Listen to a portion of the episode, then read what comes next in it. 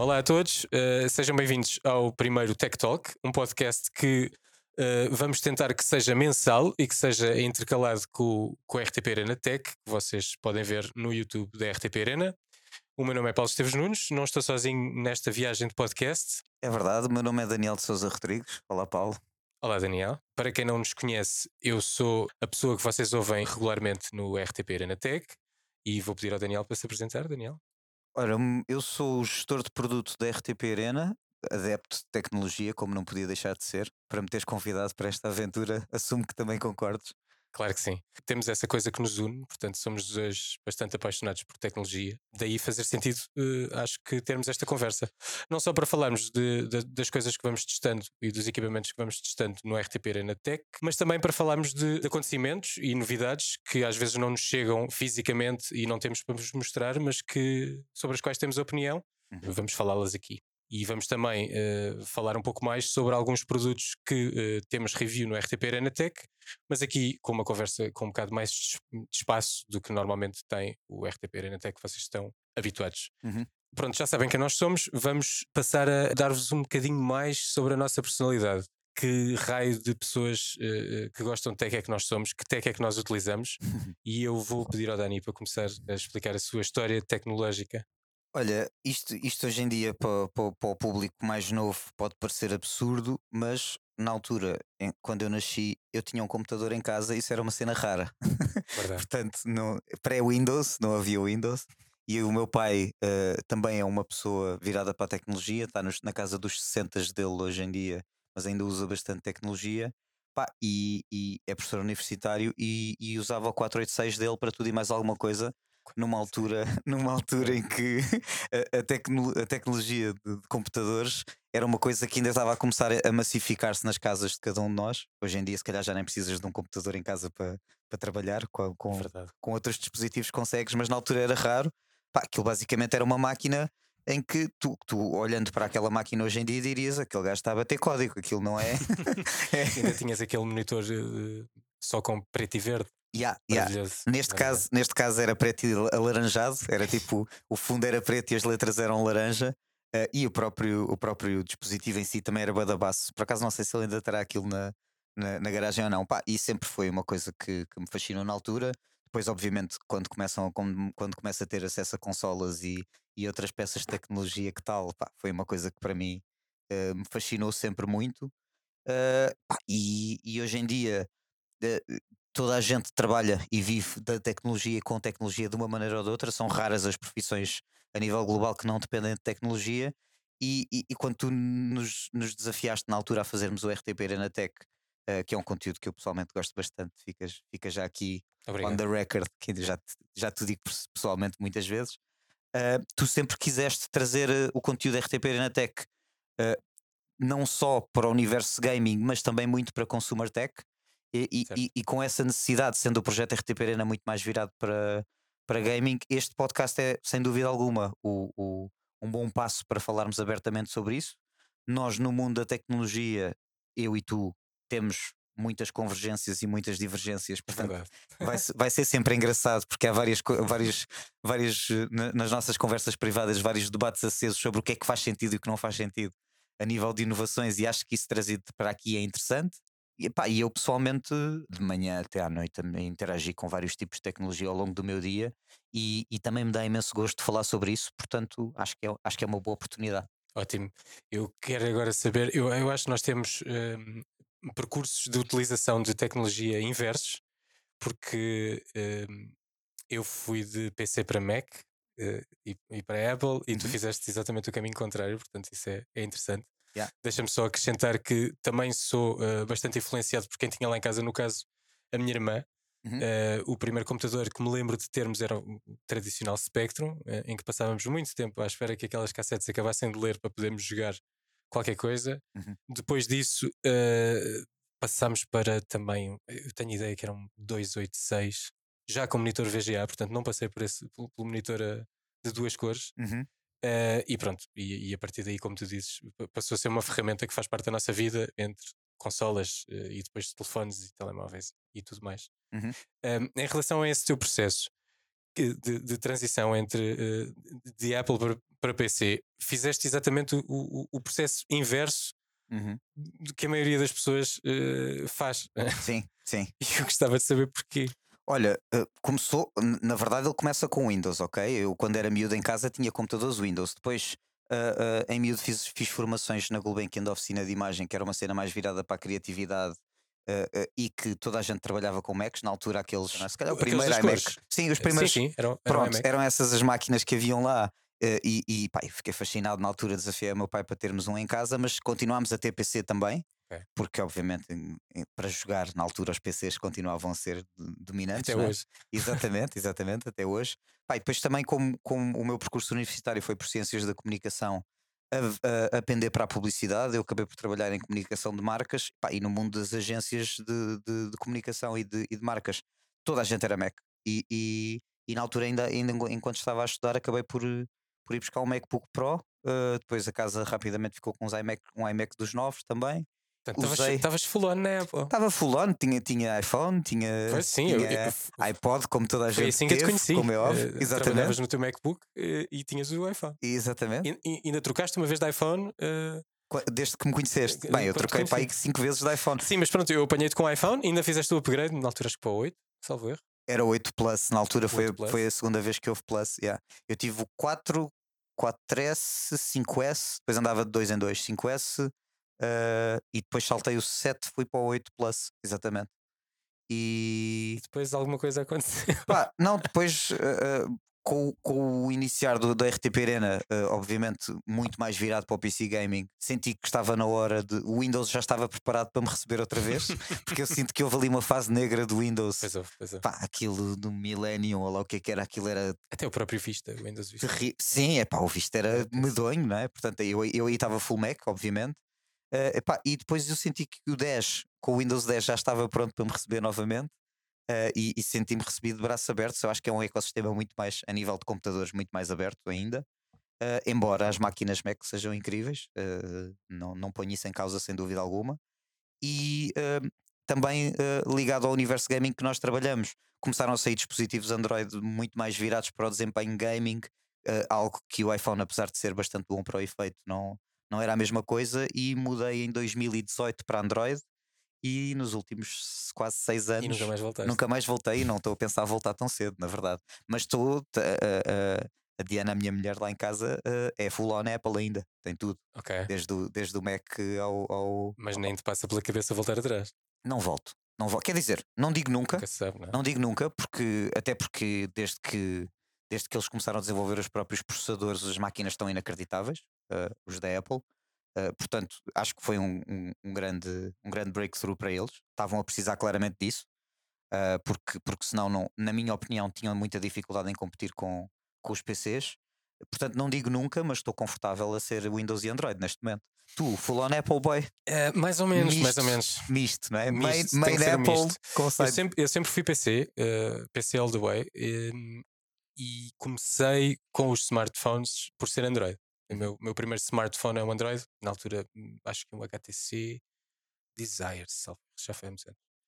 Um, mas uh, mais uma vez a minha irmã tem aqui alguma culpa que ela teve-me sempre, sempre, a chatear: tens que experimentar o Mac, tens que experimentar o Mac, tens que experimentar o Mac.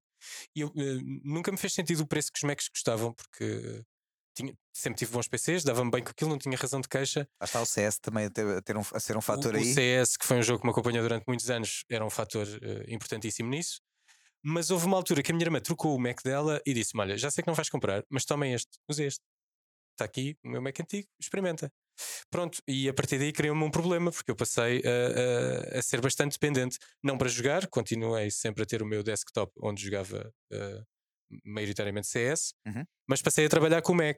E quando comecei a trabalhar com o Mac, a minha vida foi bastante facilitada, até porque eu trabalho em social media, portanto, uh, uma série de aplicações que havia para Mac que não havia para PC a facilidade de, de, de, trabalho no Mac por não haver tantas dificuldades técnicas que o PC ainda hoje nos cria que não existem no Mac, portanto eh, foi uma, uma transição que me fez eh, ser bastante mais produtivo. E depois disso, uh, por questões de trabalho, tive que voltar a trabalhar com portátil PC, uhum. por questões de compatibilidade com a RTP. Com a RTP e com os sistemas internos da RTP. Portanto, agora uso PC, uh, Também uso Mac quando estou em casa, uso iPhone, mas também uso Android porque está no outro bolso. Portanto, eu sou um bocado. Tens mãos para tudo? Uh, sim. As mãos não é o problema. O problema é os carregadores e manter tudo com bateria. Porque sim. fichas diferentes, agora carrego uma coisa, agora carrego outra. Agora... Bem, enfim. Não é uma gestão não fácil. tarda, pode vir a deixar de ser um problema se for tudo USB-C de uma vez por todas. Sim, estou muito ansioso que isso aconteça. Yeah. Ou, ou, então passar tudo a wireless de uma vez por todas. Também, Sim. Também, não, também não me chateia. Sim, embora ainda falta um bocadinho, na minha opinião. Pois falta. Não, mas o USB-C vai ser a solução ideal porque eu poder usar o mesmo carregador que uso para carregar um PC, uh, eh, para carregar todos os telefones e, e gadgets, acessórios, uh, dá bastante jeito. Também tenho o problema de ter Apple Watch, tenho iPad, tenho os AirPods, AirPods Max, portanto tudo isto entra no ecossistema. Acaba... Apple TV? Tenho Apple TV, sim. Pois, estás full on misto, misto. tens tudo. Eu acho que estou full on eh, quase nos dois. Exato. também tenho Android TV, também, enfim. Uh, tenho um problema com tecnologia, como, como já se percebeu. Um, e além disso, também tenho um problema com, com telefones e smartphones, porque tenho bem mais do que as mãos que tenho. eu, percebi, eu percebi logo que tu eras um gajo de tecnologia quando, quando nos conhecemos, mas eu percebi que tu eras um, um gajo mesmo que curtia experimentar tudo e mais alguma coisa quando yeah. me apareces com os óculos do Snapchat, aqueles óculos que saíram, da, tenho, aqueles óculos que saíram do Snapchat para sacar vídeo. Pá, e eu vi quando tu apareceste com isso, eu pensei, ah, este gajo é mesmo. Está mais à frente tudo do nerd. Que, tudo que se... Exato, exatamente. Este gajo não é nerd. Este gajo, este gajo Está no nível assim. sai uma cena, ele tem que experimentar. Sim, e... sim. Eu tenho esse problema, eu sou early adopter em quase tudo. E isso traz mais vezes muitas alegrias, mas também muitas desilusões. Portanto, tenho muito historial de dinheiro gasto em coisas que não valia a pena. Claro. e que não serviram o propósito. Mas às vezes há coisas que funcionam muito bem e que eu fico muito contente de ter experimentado primeiro. Os óculos do Snapchat foram os deles, que acabamos bem de utilizar para fazer bastantes conteúdos. RTP. Na RTP e yeah. no, no Nós Alive. Uh, deu, deu, deu planos muito engraçados. E ainda hoje os tenho e ainda hoje já não os uso com tanta frequência, mas lembro-me sempre de os pôr na mala, não vai acontecer alguma coisa que faz sentido. É, é aquilo sai com uns planos engraçados. Aquilo sai com uns planos muito engraçados. E a evolução, o novo modelo então está inacreditável. Eles a Meta um, também um tentou fazer uma brincadeira dessas com o Ray-Ban, mas não correu muito bem, pois não? Uh, eu acho que existe da Ray-Ban é com auriculares Bluetooth. Não sei. Não, não, eles têm também. Era uma parceria com a Meta, se não estou em erro, mas acho que aquilo não pegou. Epá, pois, eu acho que ninguém confia muito em ter uma câmera do Facebook. Em nada do Facebook. Ninguém confia em nada do Facebook por, por razões, óbvias, Facebook, por razões portanto, óbvias, né? Meter uma câmera a ver exatamente aquilo que nós estamos a ver e saber que Mark Zuckerberg está a receber aqueles dados, eu acho que não é confortável para ninguém. portanto, eu nesse não investiria. Os do Snapchat uh, acho, acho bastante interessantes. E os novos que já captam em 3D e em 4K devem ser uh, inacreditáveis não voltei a comprar. Uh, infelizmente eles não estão disponíveis nunca em Portugal. Mas fazem 360 já também? Uh, não fazem 360, acho que okay. não. Acho que não. Há umas, umas brinquedos novos aí de câmaras 360 e das giras também a sair. Não, estes fazem só um efeito qualquer 3D porque têm duas câmaras. Eu não explorei porque como acabei por decidir que não ia investir porque os outros tiveram que ser importados e foi difícil eh, fazê-los chegar cá. Uhum. Uh, estes já nem. E, e, o preço também ficou bastante mais uh, elevado. Yeah. Ponderei comprar o, o, drone que eles têm, eh, Sim. o Pixie, que era muito engraçado, mas eles descontinuaram, portanto nem foi, foi uma decisão que pois. ficou pelo caminho. Google Glasses, não tiveste aquele bichinho quando saiu de ter uns? Uh, senti bastante curiosidade em experimentá-los, mas achei que aquilo era uh, imediatamente muito pouco prático e yeah. visualmente uh, feio, acho eu. Sim, sim, fazia, sim. Fazia lembrar o, o, um personagem de Dragon Ball quando eles vinham, que tinham aquelas... Era as forças especiais, tinham, aquele, Sim, tinham, tinham aquelas Vocês cenas. não estão a ver, estão a ouvir, mas eles tinham um visor uh, em cima apenas de um. Que era monóculo na altura, que exato. Era um monóculo, exatamente. e era essa a ideia que me dava o Google Glass, portanto nunca foi uma coisa que me entusiasmasse. Estavam à frente do tempo, na minha opinião. Aliás, o, o potencial lançamento deste ano da Apple pode mesmo mostrar que, que o Google Glass estava à frente do tempo. Vamos, já lá vamos, não é? Será que isso vai sair? a questão ah. é essa. Isso ainda, ainda, são rumores, eles também estão a falar do VR óculos Sim. de realidade aumentada. Mas é, é AR, VR, é, é o que, os, que os rumores exato. dizem agora para onde é que vai aterrar, não é? E será, ou será que a Terra é uma coisa que faz as duas coisas? Pois, pode ser. Isso é que era inacreditável. Pode uh, ser. E eu uh, acredito sempre que quando a Apple demora a fazer, a fazer as coisas é porque quando as vai lançar cá para fora são coisas de facto diferenciadoras para o que já existe no mercado. Tenho alguma esperança. Embora eles não façam isso há muito tempo, na verdade. Também Sim. temos que ser verdadeiros. Eles Sim. há muito tempo que andam só atrás a aperfeiçoar aquilo que já existe e, e, e trazem muito poucas coisas uh, de facto diferenciadoras para cima da mesa. Mas quando fazem, fazem bem e, e, fazem sempre. Portanto, mesmo que eles lancem um VR, eu tenho muita curiosidade em experimentar. Sim, o iPhone não foi o primeiro smartphone nem o primeiro telefone touchscreen, Nada, nada. atenção. Nem o Portanto, primeiro telefone com câmara, nem, nem Exatamente. nada. A última, pois, se formos por aí, a última vez que eles inovaram verdadeiramente, talvez tenha sido com o iPod. A- A grande inovação foi, Yeah. foi o iPod. Foi Yeah. transformar, foi matar o leitor de CDs e, e, e matar o, mercado que estava a aparecer aí no meio, que era o mini disc. Eu não sei se chegaste a aderir ao mini disc. Tive um mini disc em casa e Claro, adorava a qualidade de som. Também foste early adopter, então, porque durou muito pouco tempo. Foi, foi, por, foi o meu pai que quis na altura, curtiu a qualidade de som. bom. E aí eu gravei imensos, imensos mini discs com, com. E mesmo o próprio, o próprio mini disc eh, era uma coisa eh, futurista para aquilo que nós estávamos habituados. Eram da bonitos os discos daquilo. Parecia uma cassete que tinha Yeah. um CD lá dentro, aquilo era, era engraçado. Eu, obviamente, early adopter, comprei um, usei imenso, adorei eh, e tive muita pena de que aquilo ficasse pelo caminho, que a tecnologia ficasse pelo caminho, mas pronto, passamos para os iPods e, e também não estamos mal. Portanto, acho que eh, Agora já tudo, tudo eh, toca, não é? Basicamente já não tens um iPod. Neste momento, qualquer sim, dispositivo que trazes no bolso tem. Já, já tem a música lá dentro. Exato. Mas sim, o, o iPod acho que foi o, o, o produto que, que fez a diferença na Apple. Ah, e o, iPhone também, de certa forma, porque mudou conceptualmente o telefone. Embora já houvesse, houvesse telefones que tivessem aquilo tudo, a maneira como o iPhone embrulha tudo e, e trazer o touchscreen da maneira que, ele aparece por cima da mesa, que facilita depois a criação de, de apps e de todo o ecossistema, tudo partido dali. O segredo não é ser o primeiro, é ser o que faz. É, Exato. é o, é o segundo ou o terceiro que faz bem. É o que faz bem. Yeah. Eh, acho que nem interessa bem a posição. é- Sim. E, e- e essa guerra tem-se mantido, ou seja, eh, entre Android e iOS, normalmente o Android é quem tem as features sempre eh, Primeiro, claro. Eh, eh, widgets e bem, poderíamos estar Nós estamos aqui sempre a gozar, nós estamos sempre a gozar, sai um iPhone e tu agora já tem não sei o quê. E há, há dois anos que tenho isso. Exato. Mas a questão depois é como é que as coisas são feitas para um e para o outro. E, e eu acho que o. Eu, eu acho que nenhum, nenhum dos sistemas operativos faz bem as coisas, porque eh, o, sinto que o Android a- antecipa demais e o iOS atrasa demais. Certo. Acho que se deviam encontrar um bocadinho mais no meio. O Android não devia eh, lançar as coisas que não estão bem cooked e que não estão de facto preparadas para uma utilização unânime para toda a gente. Uhum. Se nós formos um bocadinho mais tecnológicos, normalmente conseguimos arranjar maneira de que as coisas funcionem e funcionem bem e damos utilização. Mas sinto que o utilizador comum não vai desenterrar aquela informação que nós vamos desenterrar e são não vai dar uso. marcas, são muitas marcas a competir pelo mesmo mercado. Pois. E no caso do Android, e, e há sempre uma que está a tentar push the envelope numa direção e depois a outra também vai atrás e acabam por, por lançar, se calhar, tecnologias que ainda não estão preparadas não para o mainstream. Yeah. E a Apple, acho que demora tempo demais. Quando já está a funcionar bem no Android e já é óbvio que, que o iOS deveria ter eh, essas, essas funções, eles ainda estão a pensar bem como é que as vão aplicar. Yeah. E, há, e há coisa, e não só a nível de, fun- de funcionalidades, mas também de hardware. O- qualquer Android de 200 euros hoje em dia tem um ecrã de 120 Hz. E, Exato. e precisamos de gastar mais de 1000 euros no iPhone para ter 120 Hz. Só o Pro, né? Só o Pro é que tem o ProMotion. que é- é- em, em Parece a 2023, é assim, parece Sim, que eles estão não, holding out the tech e não nos dão, porque ela existe, não é? não consegues. n- o- pá, e depois há, há, há coisas de design que o senhor Steve Jobs deve, deve andar a- a- às voltas na tumba, como o facto de tu não conseguires usar o teu Magic Mouse e carregá-lo ao mesmo tempo. É verdade. Que é uma cena completamente absurda nos dias que correm. É tipo, verdade. o teu rato tem que ser wireless, obviamente, mas tu não tens que o pôr de lado para carregar. Tipo, então.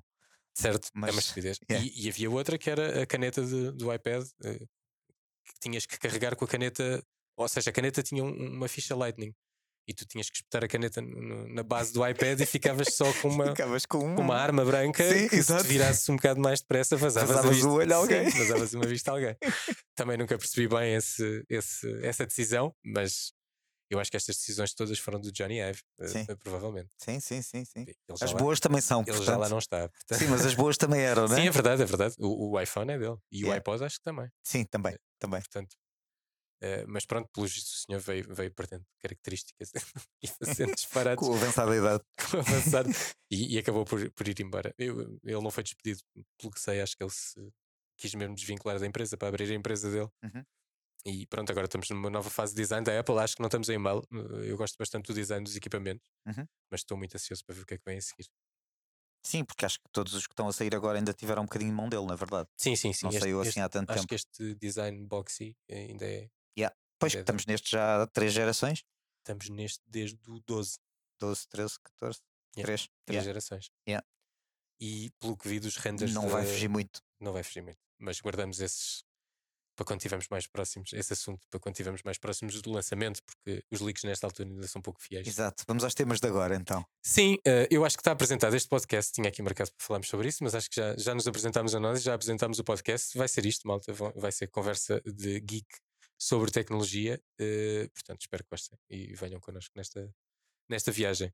Esta viagem hoje começa por falar eh, do PlayStation VR 2, que foi a última review que fizemos no RTP Arena Tech. Uhum. Convido-vos a todos, uh, se não viram, para passarem no canal do YouTube da RTP Arena para verem uh, esta review. Um, ehm, ou no RTP Play.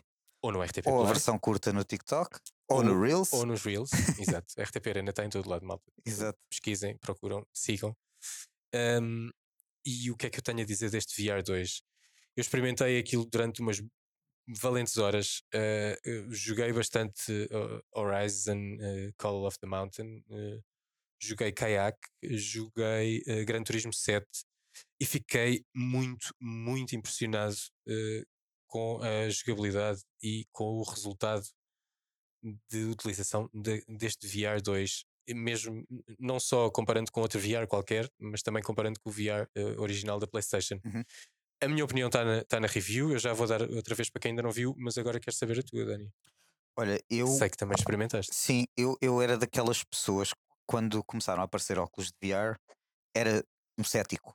Tipo, os óculos de VR começam a aparecer uh, e eu pensei, ah, isto é um, isto é um gimmick que está quase com garantia de falhar, porque eu estava a ver-lhe muitas semelhanças com outras tecnologias que já tinha visto falhar no passado, nomeadamente Google Glasses, que já abordámos aqui ao, ao de leve, nomeadamente os, as televisões 3D, que toda a gente dizia que isto agora é o futuro, e eu nunca comprei essa cena, obviamente, pronto. Uma coisa é a experiência de um avatar claro no cinema. Comprei, é? Sim, claro. Tiveste uma televisão 3D em casa. Tenho, ainda, ainda tens. Ainda Epá, não, não conseguia compreender. Os óculos estão lá numa gaveta e eu acho que nem nunca os pus na cara. Pois. Mas, mas sim, eu comprei. Epá, lá está. E, e eu estava a ver essas semelhanças e depois, no, como, como a maior parte das coisas que estavam a apregoar como sendo uh, o, o, VR ser, ser o futuro do gaming, eu sentia que uh, com as minhas experiências iniciais uh, aquilo era demasiado imersivo, ou seja, aliava-nos demasiado do que estava, do que estava fora do, do, capacete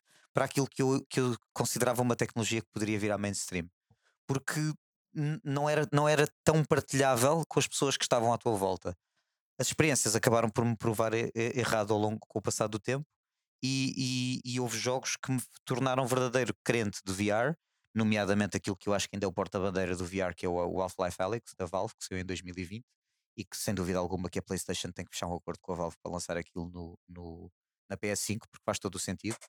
Um, e um, depois, quando há esse ponto de viragem, uh, acabamos por ter, obviamente, um PSVR 1, Uh, já tivemos dois ou três uh, capacetes diferentes de VR para PC e eu acredito muito que a tecnologia não é uh, necessariamente o futuro do gaming, porque eu não acho que vá substituir o gaming a olhar apenas para um ecrã, mas sim uma forma de entretenimento extremamente válida. Não sei, e aí é outro ponto, não sei se é o futuro do, work, do workspace como o Zuckerberg tenta que seja, Uh, mas, mas acho que em termos de experiência multimédia é uma coisa única e que te dá uh, uh, uh, uma sensação de estar lá.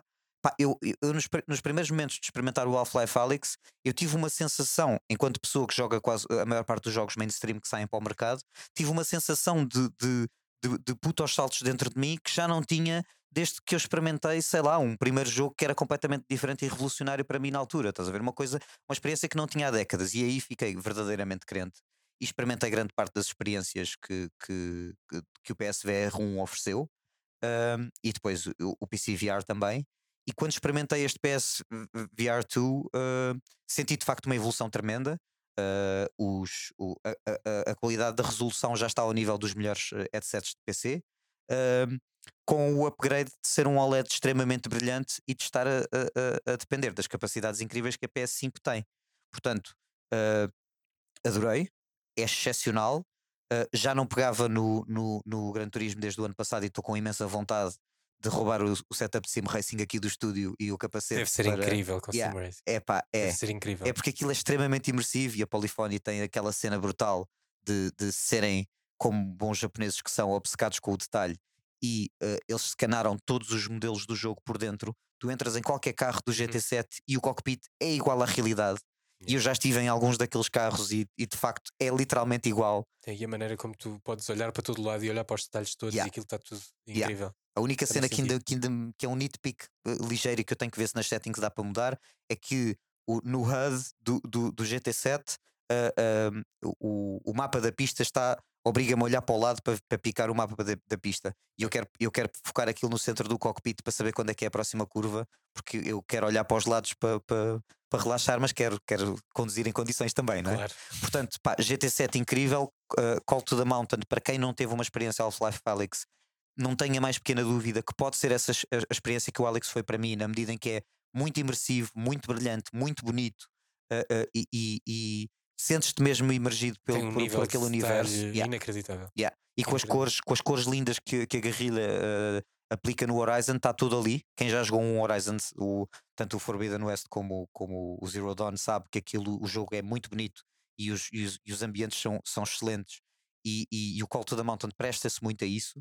Um, e, e acho que, sendo o PCVR uh, uma coisa em expansão, sendo uh, uh, a meta e, e, o Quest o player que é no universo VR, era preciso alguém do universo das consolas, e claramente não ia ser a Nintendo e a Xbox nunca quis muito entrar por aí, a Microsoft nunca quis muito entrar por aí.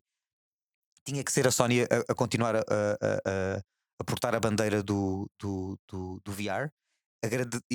Eu, enquanto adepto da tecnologia e que acredito que a tecnologia tem futuro neste universo, agradeço à Sony porque as pessoas podem criticar o valor do, do headset por ser 600 euros, que é, é obviamente É puxado. é puxado, é muito dinheiro, mas se compararmos com outros, outros headsets VR que estão no mercado uh, a nível de PC, eu não tenho a mais pequena dúvida que a Sony não está a fazer dinheiro com os headsets. E, e, e depois há outra que é para esta tecnologia verdadeiramente uh, uh, pegar destaca, é preciso haver um- um- uma implantação de muitos hardwares no mercado. Porque eu, enquanto developer AAA, que não sou, mas, mas conhecendo como funciona o mercado, eu não vou investir centenas de milhões de euros num jogo que só vai poder chegar a 2 milhões de cabeças, 3 milhões de cabeças. Não é, Claro. não é, não é para isso que se trabalha, como é Claro. óbvio, não é? E, e, ah, e a- uma marca como a PlayStation, que neste momento, segundo os dados do mercado que estão disponíveis, está claramente a ganhar esta geração, ter um capacete VR disponível é meio caminho andado para essa implementação do mercado, trazer novos developers para trabalhar experiências VR. Ah, e, e não ser só aquilo que muita gente chama de ah, isso, isso VR é para mini-jogos e para brincadeiras. Não é. Há experiências AAA e, e há vários, vários exemplos disso. Ah, e, e- e- a implementação de- de- deste, deste headset bem no mercado vai permitir que mais experiências AAA venham Sim, sim. Uh, e, e- espero muito que, que- que seja um sucesso para que isso aconteça.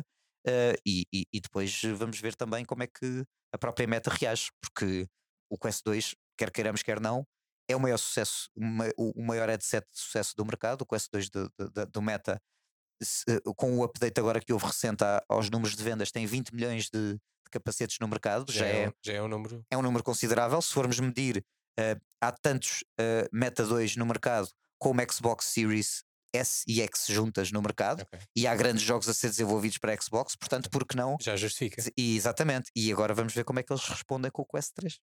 Ok, eu estou 100% de acordo eh, com, com o que disseste. Também acho que o preço é puxado, mas eu acho que apesar de puxado, justifica. Porque a evolução foi tremenda Uhum.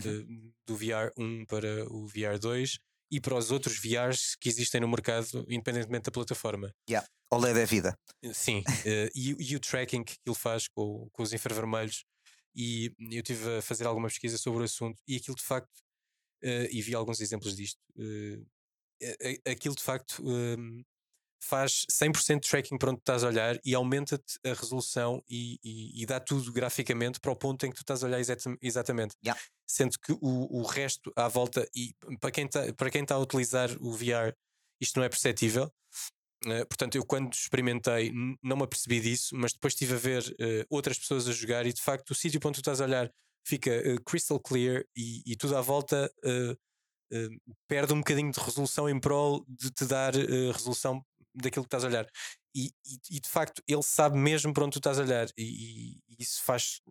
depois toda a diferença na experiência e nos detalhes que tu estás realmente a ver. É um é clique de é muito novo, é uma cena de sensação de novo, não é? Eu agora estou a navegar no Certo. menu sem mexer a cabeça, só, só usar os olhos. É bué fixe. É incrível, é incrível. E, o que isso pode significar em termos de acessibilidade para pessoas com dificuldades motoras que vão Exatamente. poder jogar jogos a olhar apenas, não é? Isso, isso, isso é outro, outro nível ainda também. Exatamente. É. Gostei muito, estou muito ansioso para que saiam mais jogos. Eh, eh, o o Half-Life era, era incrível. Eh, não- eu não experimentei nenhum jogo de, de first-person shooter, deve ser inacreditável. Yeah. Estou muito ansioso para É experimentar. incrível. E, hum, e- se és um gajo de CS, vais curtir o Pavlov, que é tipo o, multiplayer shooter de, de, de VR. ok, tenho que experimentar. que-. Eh, aí, neste momento ainda só está eh, aberto para o ecossistema PlayStation para quem joga na PlayStation e no PC para quem joga no PC, mas em breve o próximo update vai fazer crossplay, portanto vai, vai ter muito mais eh, user base e, Ok, isso e é capaz de ser interessante. yeah, é um Se bem que eu não sou o maior fã de crossplay, eh, Sim, mas aqui no VR mas hum, tá- estás a falar de co- comandos semelhantes, estás a ver? pois exato.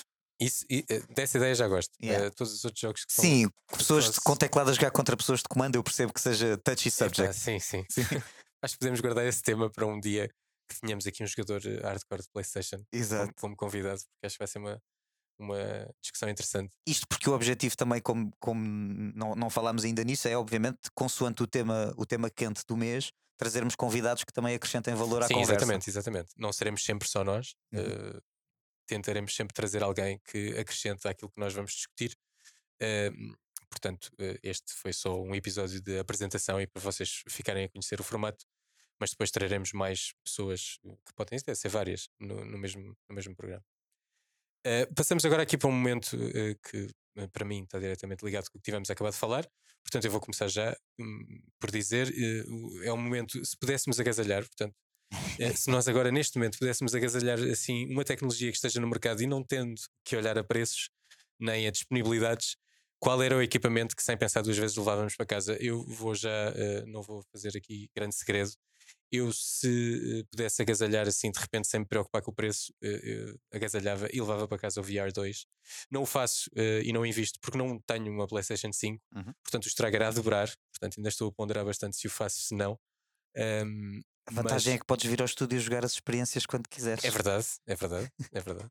Portanto, vou, vou poder acompanhar a evolução, mas gostava muito isto em casa e na minha sala, Claro. porque eh, achei a experiência mesmo, mesmo incrível. E, e só para acrescentar o que tu estavas a dizer há bocado, eu, eu, eu senti mesmo, eh, eu tive mesmo sensações físicas, ou seja, aquilo está tão, está tão bem feito e nós estamos a ver tão bem e eh, eh, todos os movimentos são tão naturais Uhum. que não- eu, eu- tive uma sensação de desconexão entre o, o corpo físico e a, ou seja, eu- a minha mente estava claramente dentro do jogo Yeah. e o meu corpo não. E isso estava a ca- a causar alguma. Alguma algum Desconexão, conflito, sim. alguma desconexão que provocava conflito. O meu cérebro já não sabia se havia de reagir à realidade das pernas Yeah. ou à realidade visual. E, e foi uma experiência muito engraçada. Em alguns momentos, ah, e a- até me provocou alguma hum, desorientação. Motion sickness que as pessoas falam do VR, não é? É, é, é um motion sickness sem ser sickness. É, é estranho. Parece aquela sensação de barco, mas antes de estás enjoado. Ou Yeah. seja, não me provocou enjoos, mas provocou-me aquela.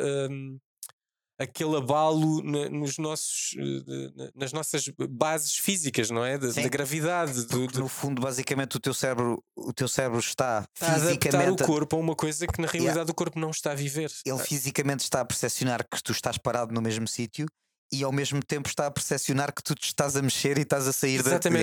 Yeah, yeah. E, e o que tu estás a ver é de facto isso, mas, mas depois o corpo está. tá- bom, há- há- há- é, é uma experiência que vale a pena. Eh, Eu acredito que se calhar alguém haja pessoas que possam mesmo ter motion sickness, e Sim. eu já li algumas histórias disso. E, Embora- e atenção, que o motion sickness é um problema. Muita gente diz: Ah, eu vou ter enjoos, de certeza eu sou uma pessoa que enjoa muito, de certeza que vou enjoar. Há vários, vários níveis dentro de cada jogo tu podes escolher começar pelo, por um nível que não é tão violento, que a lente fecha um pouco para, para tu não te sentires esse motion sickness. E o motion sickness era uma coisa muito comum no VR inicial e que agora acontece menos. Porquê? Porque há mais resolução. E a partir do momento em que há mais resolução, torna-se mais imersivo e, e tornando-se mais imersivo, a probabilidade, porque tu não estás a focar e a desfocar o ecrã, o ecrã é tão nítido, e neste Certo. caso o LED é ainda mais nítido, Sim, é incrível. pá, é espetacular. Eh, causa menos motion sickness e mais imersividade, que é a tal imersividade que tu dizias que sentiste e que curtiste. é? Certo. E eu acho que também é a habituação, não é? eu a primeira vez que joguei senti muito mais esta. Tive muito mais estas sensações e conforme uh, joguei mais horas, isso foi, foi se perdendo e foi desvanecendo, e, e cada vez eu estava a gostar mais do jogo. Uhum. Portanto, eu, eu agasalhava uh, sem pensar duas vezes uma PlayStation 5, porque não a tenho, e um VR 2, e acho que ia ter bastantes uh, horas de entretenimento.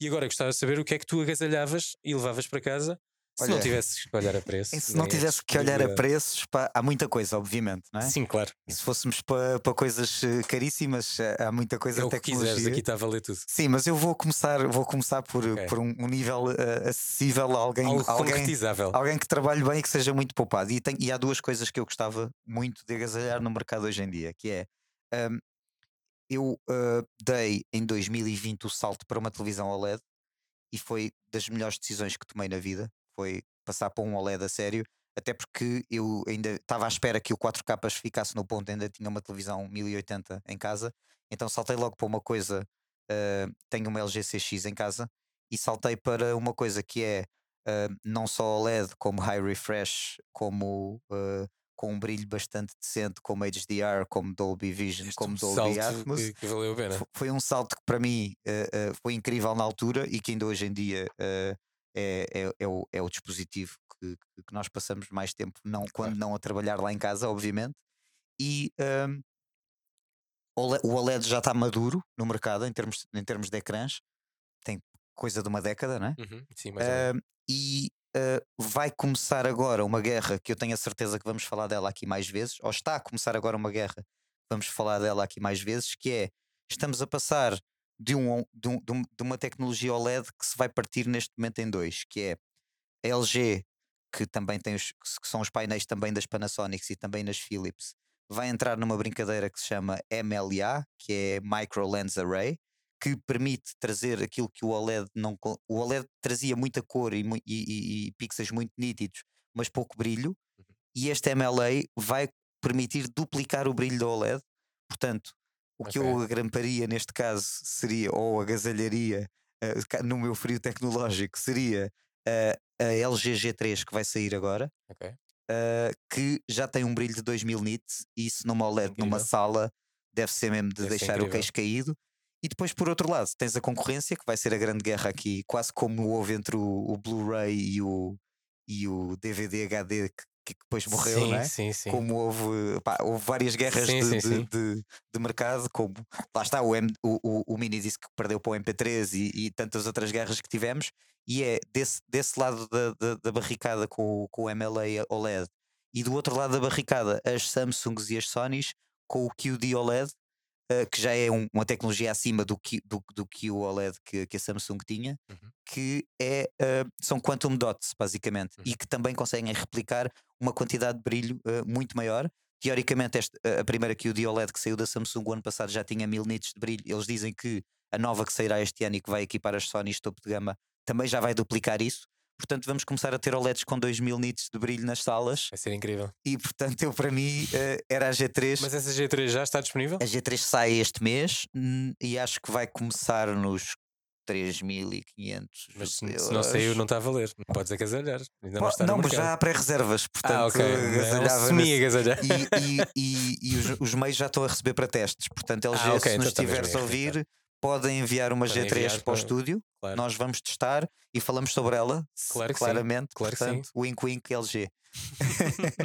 Por outro lado, estamos também a chegar ao mercado uh, uh, e também praticamente a sair. Já comprei reservas e que eu gostava muito de ter, e estivemos a falar disto há pouco, que é um, uh, a nova a Sonos, que é o sistema de som que eu tenho em casa e com o qual estou muito contente, que tem um som incrível, tanto para ouvir música como para ouvir sim, sim, conteúdos multimédia, são muito, muito bons e tens multi-room multi system, tu na app controlas tudo.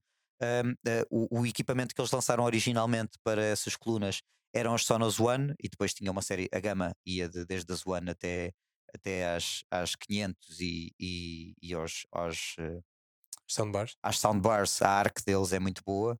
Uh, mas eu nem sequer tenho sala para aquilo, teria que para uma um, bocadinho mais pequena. Eles vão lançar agora a, a nova era deles, e daí eles terem decidido chamar-lhes Era, e é a, as Sonos Era 100, que substituem a Sonos One, e as Sonos Era 300, e eu agasalharia em particular as Sonos Era 300 porque teoricamente, segundo eles dizem, e eu ainda não ouvi uma para comprovar, é a primeira coluna, ou seja, não headset, coluna de, de, de, de sala, uh, que faz uh, spatial audio.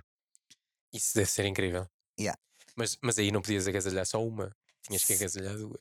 Pois, teoricamente, pode ser. Ele, ele faz spatial audio só com certo, uma. Certo. Mas Estamos no- só a pensar em otimizar a tua sala. vamos ao É- cenário, cenário mundo perfeito, quer uma, uma soundbar Sonos Arc e duas, e duas isso era- Era isso 300, era uma de lindo. cada lado, para fazer spatial audio e, e estávamos a falar disso porque tu tens os, os, os AirPods Max, né? que Sim, fazem, sim, sim. que fazem E spatial. É, é Yeah. incrível. Incrível. e é uma das coisas que, que potencialmente no mundo do som poderá ser o passo a seguir, embora ainda apenas a Apple suporte e, e a Amazon suporte. Portanto, sendo a maior parte Eu do de cota de mercado Spotify, ainda não está nos planos da Spotify. Eu tenho ideia que, os, eh, que a Google também já, já está a dar suporte com os Buds Pro. Ah, a sim, sim. audio. Mas, Eu não quero estar aqui a, sim, enganar-me, mas tenho ideia que sim. Não, em termos tecnológicos, sim, a, a própria Sony também já, já produz, até porque a PlayStation 5 faz 3D Audio, que é uma, uma, uma variável, uma uma, variante do, do, do, do Spatial Audio. Uh, não estou a falar em termos de hardware, estou a falar em termos, neste caso, de streaming platforms. Ah, Ou ok. seja, sim, sim. apenas a Amazon e a, e, e a Apple uh, lançam música spatial no- nos seus serviços. A Spotify, que tem mais de 30% do mercado, ainda não o faz. Não faz, não. Portanto, ainda, lá está, aqui ainda seríamos verdadeiramente early adopters uh, da, da- da tecnologia ao fazê-lo, mas gostava muito de ter uma para experimentar como é que funcionava o Spatial Audio na minha sala. Deve Apesar ser de eu incrível. ser Spotify user, mas pronto, yeah. Pois, eu também sou maioritariamente, mas há muita coisa que já ouço no Apple Music porque aquilo nos AirPods faz, eh, faz bastante diferença. pois. Bastante mesmo. Os, os AirPods Pro ainda não o fazem, só o Max, ou, os- ou os Não, Pro não, os já Pro fazem. também Os fazem. Pro também Os fazem. Pro também fazem. Ok. Lá está, o lado, eu não, sou, não sendo Apple, Pois, pois isso é outra coisa que eu também tenho. Eu tenho os, os pequeninos e os, e os grandes. Yeah. Eh, pronto, isto foi o melhor eh, se pudesses agasalhar possível, porque tu, de facto bem. não agasalhaste bem e não, de facto não olhaste a preço. Estava Não, não, já estou. Se formos, se formos uma- o uma Arc, soundbar, as duas mais as eras, duas- mais uma exato. G3, olha o setup do Home Cinema que está Não, aí. era incrível, sim, sim. Estamos a falar de, estamos de a falar de uma pipa de massa. 8K, 8K em, em, num, se- num setup de home cinema. Ok, Pá, pronto, eu tenho não que repensar, custos. eu para a próxima tenho que repensar o que trago para cima da mesa. Porque Teu é aqui- mais execuível, estás bem? Sim, sim, fa- facílimo. De repente agora até me parece barato. o que ainda agora achava que era um investimento assim relevante, de repente comparado com o teu, eh, Se parece tivesse ido para o um mercado dos carros, tinhas-me ganho. Portanto, Sim, é verdade. é verdade. Muito bem, pronto. eh, acho que vamos, podemos passar aqui para o próximo tema. Bora. Eh, vamos tentar trazer eh, assim este, esta tecnologia eh, que, que é normalmente difícil de alcançar e que é cara, mas vamos tentar trazê-la nesta rubrica e tentar falar sobre estes sonhos todos que, te- que- que todos temos para Uhum. comprar coisas que são difíceis de comprar. Eh, portanto, se vocês quiserem deixar sugestões, falem connosco também na- nas redes. Nós poderemos falar de- das coisas que vocês gostavam de comprar. o que conseguirmos arranjar. O que conseguimos arranjar, E exatamente. se não conseguirmos arranjar, falamos sobre isso sem, sem ter experimentado, que Exato. também é viável, não é? Exato. Eh, vamos passar para o próximo tema. Eh, outro tema que eu tinha aqui para lançar para cima da mesa, porque tem estado bastante em voga nos últimos meses. Uhum. Isto aconteceu tudo muito de repente, que é eh, toda esta revolução de inteligência artificial que temos, que agora está tudo a avançar for- em forte e muito rápido para a inteligência artificial. Yeah. Está a ser integrada eh, em browsers, está a ser integrada no Spotify. O Google eh, tem o Bard em promessa e apressou-se a, a- mostrar um, um preview daquilo que está a fazer, embora ainda não tenha sido lançado e está a fazer com que eles percam um bocadinho o barco do- dos browsers, que era uma coisa que nós achávamos eh, que, que era impossível, não é? O Google Sim. Chrome está mais que instalado no mercado e é vencedor do mercado há, há- há muitos anos e de repente agora as pessoas sabem o que é o Bing. Ainda há que- que bocado, ninguém ainda bocado o, o Vitor estava a dizer, como é que era? O Vitor estava a dizer eh, há bocado aqui em off que a pesquisa mais feita no, no, no Microsoft Edge é Google Chrome, portanto, Pois, exato. o que mostra. exato, que instalas o Windows, a pesquisas o força- Chrome, exato. Exato. E instalas o Chrome e nunca mais olhas para o Edge. exato. Mas agora não, de repente o, o Bing eh, e a Microsoft apressaram-se a, a- a- integrar o, o chat GPT que tem estado muito em voga eh, no Bing. Não Uhum. sei se já experimentaste, eu, eu eh, aderi à cena de, de beta tester, claro. Já, claro, que Obviamente. experimentámos, A doença não me deixa fazer essa coisa. Eh, então fui logo pedir acesso, já experimentei. Eh, é- aquilo é de facto incrível eh, em, em várias vertentes. Eu Uhum. fiz alguns testes de resumo de página ou dar sugestões de links, ou mesmo no próprio chat eh, GPT, que antes de ter o Bing também testei com alguma, com alguma força, Uhum. um, ele escreve tudo aquilo que nós precisamos, ele organiza ideias, embora tenha o, uh, a diferença temporal entre ter sido fechado o software e a atualidade, que é um ano, eu acho que ele só tem informações até 2021. Portanto, se, se pedimos informações técnicas sobre coisas uh, e devices que só saíram agora, ele erra bastantes vezes, mas a maneira como ele constrói o, os textos, como ele form, formula as respostas, um, eu, eu não consigo prever até onde é que isto vai. Embora seja óbvio que vai muito longe Uhum. e que vai influenciar muito, muito, em, de muitas formas a nossa vida, Certo. mas estou com dificuldades em ver o limite. O que é que tu achas? Até onde é que achas que esta a inteligência artificial vai ser implementada e, mais especificamente, em, em, em que é que ela vai mudar completamente a nossa vida? Porque isso vai acontecer. Já está a acontecer. Já, dizer, já está a acontecer, mas Tens muita coisa que trabalha com inteligência artificial já, não é? certo. Sempre tivemos. Mas esta democratização da inteligência artificial Certo. e ela de repente chegar a tudo o que é aplicações e chegar eh, a nós de várias maneiras e para resolver N problemas que não eram resolvidos eh, até há muito tempo. Uhum. Tipo, se escreves um texto, escreves um e-mail, es- escreves uma, um comunicado de imprensa. Eu não sei se testaste, mas eu testei várias coisas Sim. e é praticamente flawless. Yeah. Se tu souberes exatamente o que pedir e como pedir, Só tens que rever. só tens que rever e- Yeah. e, e corrigir pequeníssimos detalhes. Isto acaba com o trabalho eh, eh, que estas coisas dão, muitas vezes pelo tempo de pesquisa eh, e, e, sei lá, eh, revisão de texto e aprovação de texto. Tipo, há, há- há aqui uma, uma, uma série de processos que se automatizam e que desaparecem de, de ser um drama na nossa vida. Yeah. E isto vai influenciar, eu acho que isto vai influenciar o mercado, vai, vai eh, influenciar o output das coisas, porque elas vão, ser, vão nos chegar de forma diferente, Uhum. Mas também vai influenciar todos os processos eh, que nós utilizamos tradicionalmente para chegar às coisas. Certo. E isto vai acabar por mudar não só a nossa vida laboral, como depois, depois a nossa vida em si mesmo. Sim. Eh, Até onde é que achas que isto vai? Acho que vai, não tem limite. Em primeiro lugar, acho que não tem limite. Não tem, li- não tem limite absolutamente nenhum.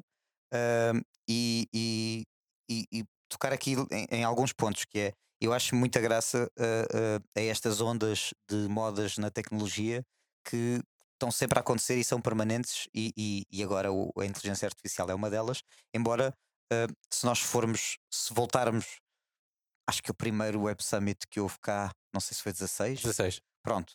No primeiro Web Summit tinha- teve, teve lá aquele, aquele robô de inteligência artificial que mantinha uma conversa. Portanto, a inteligência artificial é uma coisa que já está a ser desenvolvida há, há, há, há décadas, não é? Sim, sim, sim. Aliás, sim.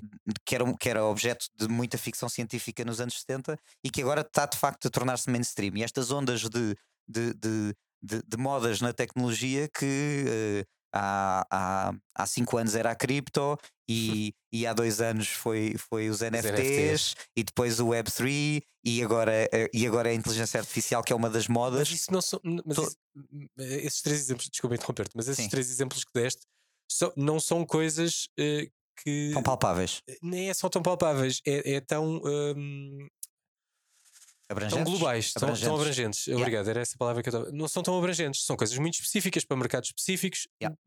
De repente isto, é- isto, isto vai para todo lado. Sim. Isto vai atingir toda a gente. Mas, por exemplo, o ano passado, ainda antes de rebentar esta brincadeira do, do, do ChatGPT, eh, j- hou- houve aí, andou aí muito na moda eh, as plataformas de, de design com base em inteligência artificial. Uhum. E tu chegavas, O Dali, por escrevi, exemplo. exatamente, chegavas, escrevias X coisas e ele criava arte com base nisso e que depois, obviamente, levou, levantou todos os temas de direitos de autor e, Certo, e, certo. e o que é que isso Sim, significa. isso é outra e- questão que eu tinha Sim, para falar epá, a seguir.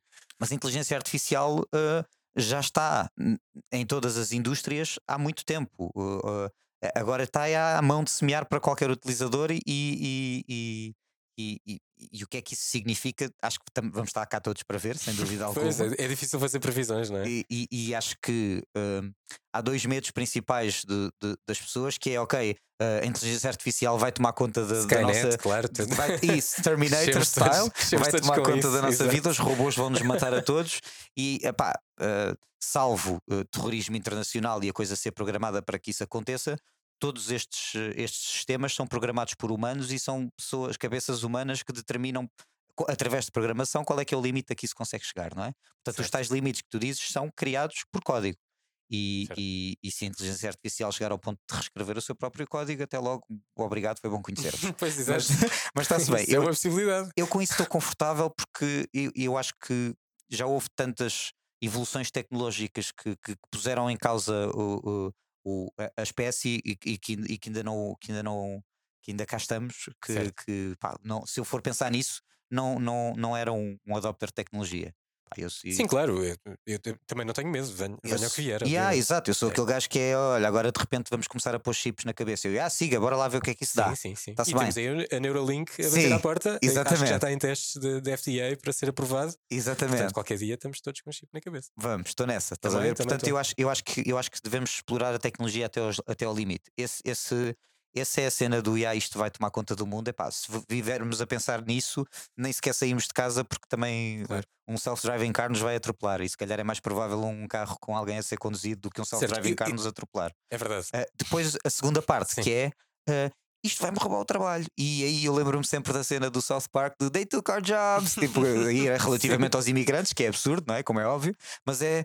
Uh, eu acho que a evolução tecnológica está sempre a facilitar a maneira como nós trabalhamos. Ela, ele, ok, há, há, obviamente profissões que vão ser influenciadas por inteligência artificial e, que, e algumas que serão totalmente substituídas por inteligência artificial. Isso é um sinal dos tempos. Isso não é negativo. Isso significa que as pessoas que fazem isso têm que ser capazes de se reinventar para fazer outras coisas. E para isso a educação precisa, obviamente, claro. de um grande desenvolvimento de nos preparar para isso.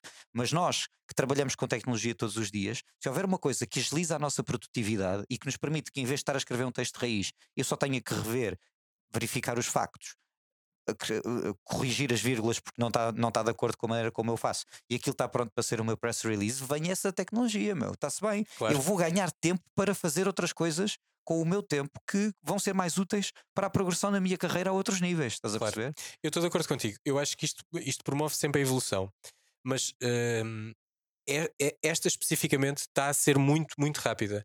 Uhum. E, e, e, obviamente que nós sabemos, como estavas a dizer bem, a inteligência artificial já anda há alguns anos e nós que trabalhamos bastante com social media uh, sabemos que isto faz parte das plataformas e o algoritmo é uma espécie de inteligência artificial e toda a moderação que é feita eh, por automatismos é uma inteligência artificial. E portanto, os próprios bots de Customer Relations Marketing que te, que te, ajudam e que te poupam o trabalho Pá, tipo, acho que ninguém almeja na sua vida ser um operador de call center a full time. Claro que dá trabalho claro. a muita gente, mas essas pessoas podem estar a fazer outras coisas e isso a curto prazo vai ser 100% substituído por máquinas certo. apenas com um verificador humano que está tá tudo ok, que está tudo a correr bem.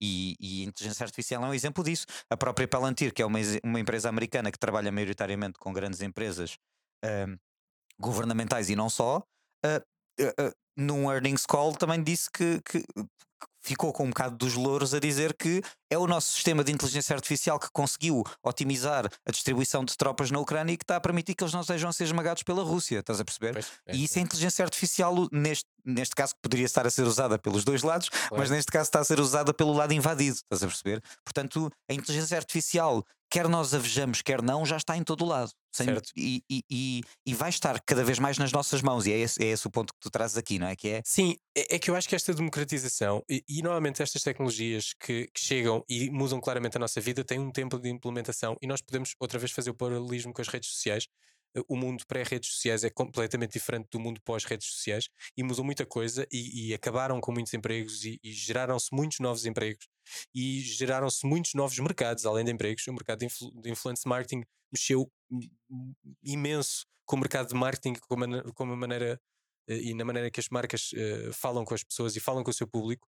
Teve um papel fundamental na evolução mas uh, houve algumas dores de crescimento e algumas delas ainda as sentimos hoje, não é? Porque uh, o facto de podermos falar com tanta facilidade também cria muitas situações mais com que nós às vezes tem, temos que lidar quando fazemos gestão de páginas e gestão de comunidades. Consequências que acabam por existir de, de, de, de, má informação ou da desinformação, desinformação. que acontece com, com a massificação de tudo. Exatamente, e, mas aqui isto... é. o meu ponto aqui é. isto vai ser muito rápido e vão ser muitas, muito mais as dores de crescimento. Uhum. Porque isto uh, muda não só o mercado digital, que aconteceu com as redes sociais e, e vá de marketing digital especialmente, mas vai mexer com todas as áreas praticamente. Uhum. E em muito menos tempo. Sim. Eu tenho algum receio dessas dores de crescimento, porque isto uh, temo que quando a inteligência artificial uh, seja adotada massivamente, e eu, eu, sinto que isso está, está, está próximo de acontecer, que é essa reorganização laboral vai acontecer muito rápido e vai haver muita gente que, que quem vai ser tirado do tapete. Uhum. E tenho algum receio da velocidade que nós vamos reagir a isto, porque reagimos, não é? Nós reagimos sempre e, e, e por isso é que andamos para a frente. Yeah.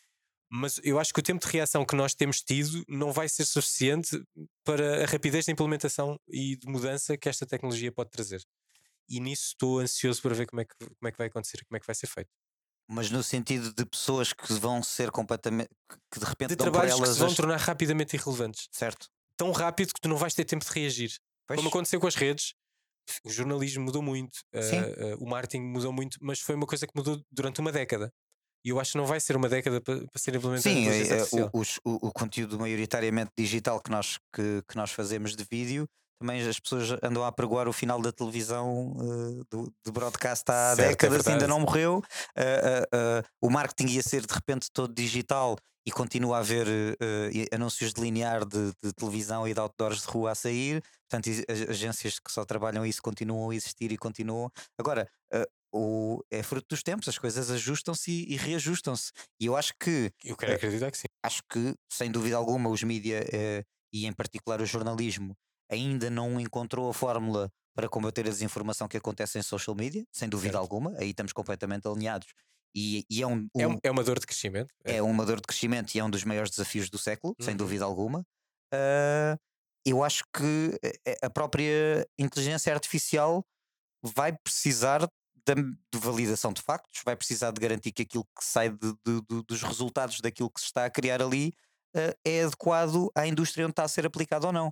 E as pessoas que sentem que se vão tornar irrelevantes para essa estrutura têm primeiro que se informar e, que e- e também que ser informadas e que ser avisadas que isso pode acontecer para se conseguirem reinventar. Epá, e claro, é obviamente que chega uma altura em que tu passaste décadas a fazer a mesma coisa e de repente a coisa que tu fazes deixa de ser relevante, epá, ah, é, é, é, é frustrante sem dúvida É alguma, difícil, mas ta- também antigamente do que era produto desenhado e anúncio desenhado e campanha desenhada era tudo à mão e hoje em dia é tudo em software e, e ainda anteontem era tudo em Photoshop, hoje está tudo em Figma e se as pessoas que têm essa função não se souberem reinventar também vão ser ultrapassadas. Epá, é fruto dos tempos e temos que, eh, se queremos ser eh, impermeáveis à tecnologia, se é que isso é possível no mundo que nos corre, temos que procurar indústrias em que elas sejam viáveis de funcionar sem essa tecnologia. Certo. E, e mesmo as mais rudimentares, como a agricultura e a pecuária, também vivem de muita tecnologia. Pois portanto, vivem, claro. não, não, Eu acho que a tecnologia está em todo lado. Eh, acho que não nos conseguimos pôr debaixo de um. De um não- ou, ou, Não, ou que não. vamos viver para uma Isto- caverna. Isto ou... não é. a- minha visão não é negativa. Uhum. A, a minha visão é. De, O que é que vai acontecer? De, cur- de curioso. E o quão rápido isso pode acontecer. Exato, e eu acho que essa rapidez é que nos vai trazer surpresas, porque de repente há coisas que nós estamos hum, absolutamente habituados que mudam de um dia para o outro Sim. E não, não tens grande período de adaptação. E, fico curioso de ver como é que as pessoas, e as indústrias e os mercados se vão adaptar a estas mudanças, porque eu acho que elas vêm forte. Uma das que eu trazia para falarmos era o novo eh, DJ de inteligência artificial do Spotify. Não sei se tiveste a oportunidade Não, de ver ainda alguma não, coisa. Ele ainda ainda não. não está disponível cá. Spotify mudou Estados completamente, não foi? Sim, eles fizeram uma, eh, uma espécie de, de, de front page de feed onde está o DJ que sugere coisas. Ah, certo. Tu abres o Spotify e ele pergunta-te: Olha, eh, tens estado a ouvir músicas de verão? Vou-te trazer aqui algumas músicas de verão que eu viste nos últimos anos para ver se, se está Ok. de acordo com aquilo que tu estás à procura. Hum. E ele passa a fazer a sugestão da tua playlist de Mas acordo com aquilo que conhece de ti. E o Spotify conhece bastante nós, Mas lá está, as sugestões da semana do Spotify já eram 100% inteligência artificial. É, Certo. esta pessoa ouve isto, isto e isto, as pessoas que ouvem isto, isto e aquilo Certo, costumam o- gostar disto, toma lá a tua playlist desta semana. Exatamente, o algoritmo já fazia esse trabalho. Yeah. Só que de repente há ali um, um, Um, um- DJ estão a virtual personalizar, estão a personalizar a ele inteligência uma artificial. voz, ele fala contigo, tu trocas, eh, conversa com ele e pedes coisas e respondes, que, que é- que é uma novidade, e vai mudar não vai mudar a maneira como ouvimos música, mas vai mudar a maneira como interagimos com aquela plataforma para ouvir música.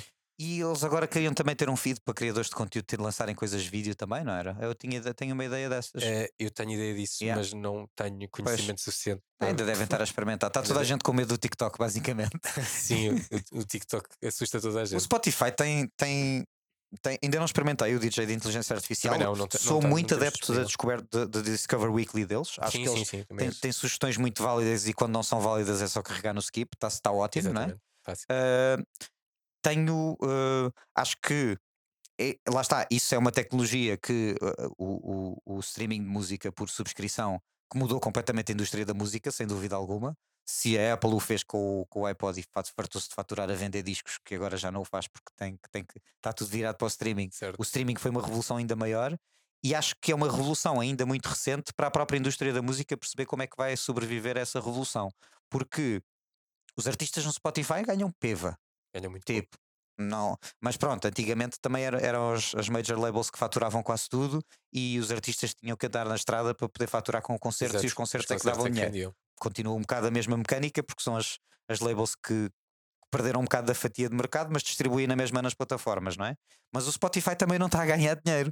O Spotify perde dinheiro todos os anos, portanto, esta equação também ainda não está resolvida. Não, e, e, este tipo de revoluções que, ou, ou, ou, de mudanças na plataforma que eles estão a tentar implementar também é porque, às tantas, uh, os investidores também começam a bater à porta e dizer: Olha, o meu dinheiro vale o quanto, afinal, não é? Claro, exato. E, e, e eles não são propriamente uma rede social, eles são eles são mais uma plataforma menos, de subscrição. São, Agora estão a tentar ter cada vez mais. Uh, uh, mas, mas, é a parte social que os diferencia. Sim, Claro, o que é que os meus amigos estão a ouvir agora e, e, e a partilha de playlists. Eu, eu tenho os dois, tenho Apple Music e tenho Spotify e eu uso Spotify porque no Spotify tenho muito mais amigos e posso ouvir as playlists deles e uh, sei o que é que eles estão a ouvir yeah. e posso ir descobrir a música que eles estão a ouvir e essa parte uh, é aliciante no Spotify em detrimento do Apple Music que por acaso eu não sei, se calhar até já tem, eu uso muito pouco, mas uh, tenho claramente menos amigos no Apple Music do que pois acabamos no Spotify. Cair, portanto, é como as redes, acabas por cair onde, é? onde estão os teus amigos, Exato. Né? Um... Tem, ainda tem, ainda tem. Eles nos últimos anos a Spotify uh, andou claramente a investir uh, no, no boom dos podcasts uhum. e a contratar podcasters para serem exclusivos deles e não, não, não distribuírem nas outras plataformas. O Joe Rogan, ah, e, acho que é o maior por exemplo. É o maior exemplo, exatamente uh, e, e, e, outros que tal. Eles têm, fartaram-se de comprar mesmo uh, uh, empresas que produzem podcasts. Okay. Eles adquiriram mesmo. Portanto, fizeram um investimento muito forte nisso. Agora continuam a não ser lucrativos, portanto, lá está. Pois. É, mas isso é um mal de muitas empresas deste género. Yeah. O, o, Twitter também nunca foi lucrativo. Exatamente. E agora está a ser a revolução que está a ser para aquilo dar algum dinheiro. Vamos ver não, se sobrevive. E não ser só um prejuízo. Aí, Podemos trazer esse tema no, no, outro, no outro podcast. Eu tenho, tenho, tenho, muita opinião sobre isso. Eu acho que vai sobreviver. Também tenho muita coisa para falar sobre o teu amigo Guarda, Musk. Guarda, não é meu amigo. Lá está, Mas... após Twitter ele a descartar-se. Bem, se calhar, se calhar. Falamos, falamos nisso no próximo episódio, porque também, também tenho muita coisa a dizer sobre o Twitter e esta transformação. Claro. Tenho só mais uma coisa para te perguntar em relação ao, à inteligência artificial, que é que é que esperas que o Google traga para cima da mesa? Eles uh, assustaram-se claramente com, com, com, o aparecimento do ChatGPT, com o investimento da Microsoft e com a integração no Bing. Isto fez-lhes moça, uhum. claramente. E eles apressaram-se para fazer uma pré-demonstração do Bard. Acho que foi Jump the Gun, na minha. É. Também senti isso, é. uh, porque eles acabaram por não mostrar nada que fosse diferenciador. E nós, eu pelo menos, nem fiquei com a sensação de vem uma coisa enorme. Pá, não foi, ok, eles estão-se a apressar para, para lançarem yeah algo que seja pelo menos ao mesmo nível do, do, do chat GPT. O que é que esperas que seja este Bard? Acho que uh, está, esta guerra de, destes, destes big, da Big Tech a tentar responder àquilo que foi o fenómeno do, do chat GPT, a Microsoft foi muito rápido. Olha, está aqui, vem ter connosco, toma lá o que tu pediste, pago, está feito. E Microsoft, exatamente. A Microsoft quer, pode e manda, não é? E, e, comprou e fez, e fez muito bem ser rápida. E a Google eu acho que se acelerou um bocadinho porque tinha que ter um produto um bocadinho mais trabalhado antes de o trazer cá para fora. A grande vantagem que, eu, que na minha opinião, a, a, a Google pode trazer para cima da mesa é a integração da inteligência artificial que eles já trabalham há imenso tempo. Pessoal que não acho que a Google tá, começou a trabalhar em Não, não, inteligência não, não, artificial não. Eles agora. já fizeram uma demonstração incrível aqui há três anos Man, o- do assistente virtual que fazia chamadas por ti e e eles- marcava, marcava restaurantes e marcava cabeleireiros e era Certo, incrível. certo, certo, Essa certo, apresentação foi incrível. E, e nos Estados Unidos já está a ser implementado muito com muitos assistentes de marcação de, de restauração já funcionam assim. Ok, Tu ligas atrave- e, é, e é um Google Assistant que está a marcar o teu restaurante. adoro. Yeah, yeah, é adoro, espetacular. Pronto, adoro. aqui a, a- a grande vantagem da Google em relação à Microsoft é que eles já têm aquilo que para mim, na minha opinião, é o melhor assistente do mercado, que é o Google Assistant. E se tu, se tu juntares a capacidade de tu conseguires falar bem com, com, com o teu Google Assistant, com uma Era inteligência incrível. artificial, tu nem precisas estar ao ecrã. Tu estás a criar e ele está-te a ditar o que está a criar. Portanto, acho que se o Bard for bem integrado com o Google Assistant, pode, pode dar passos na- de- na- largos na- nesta concorrência.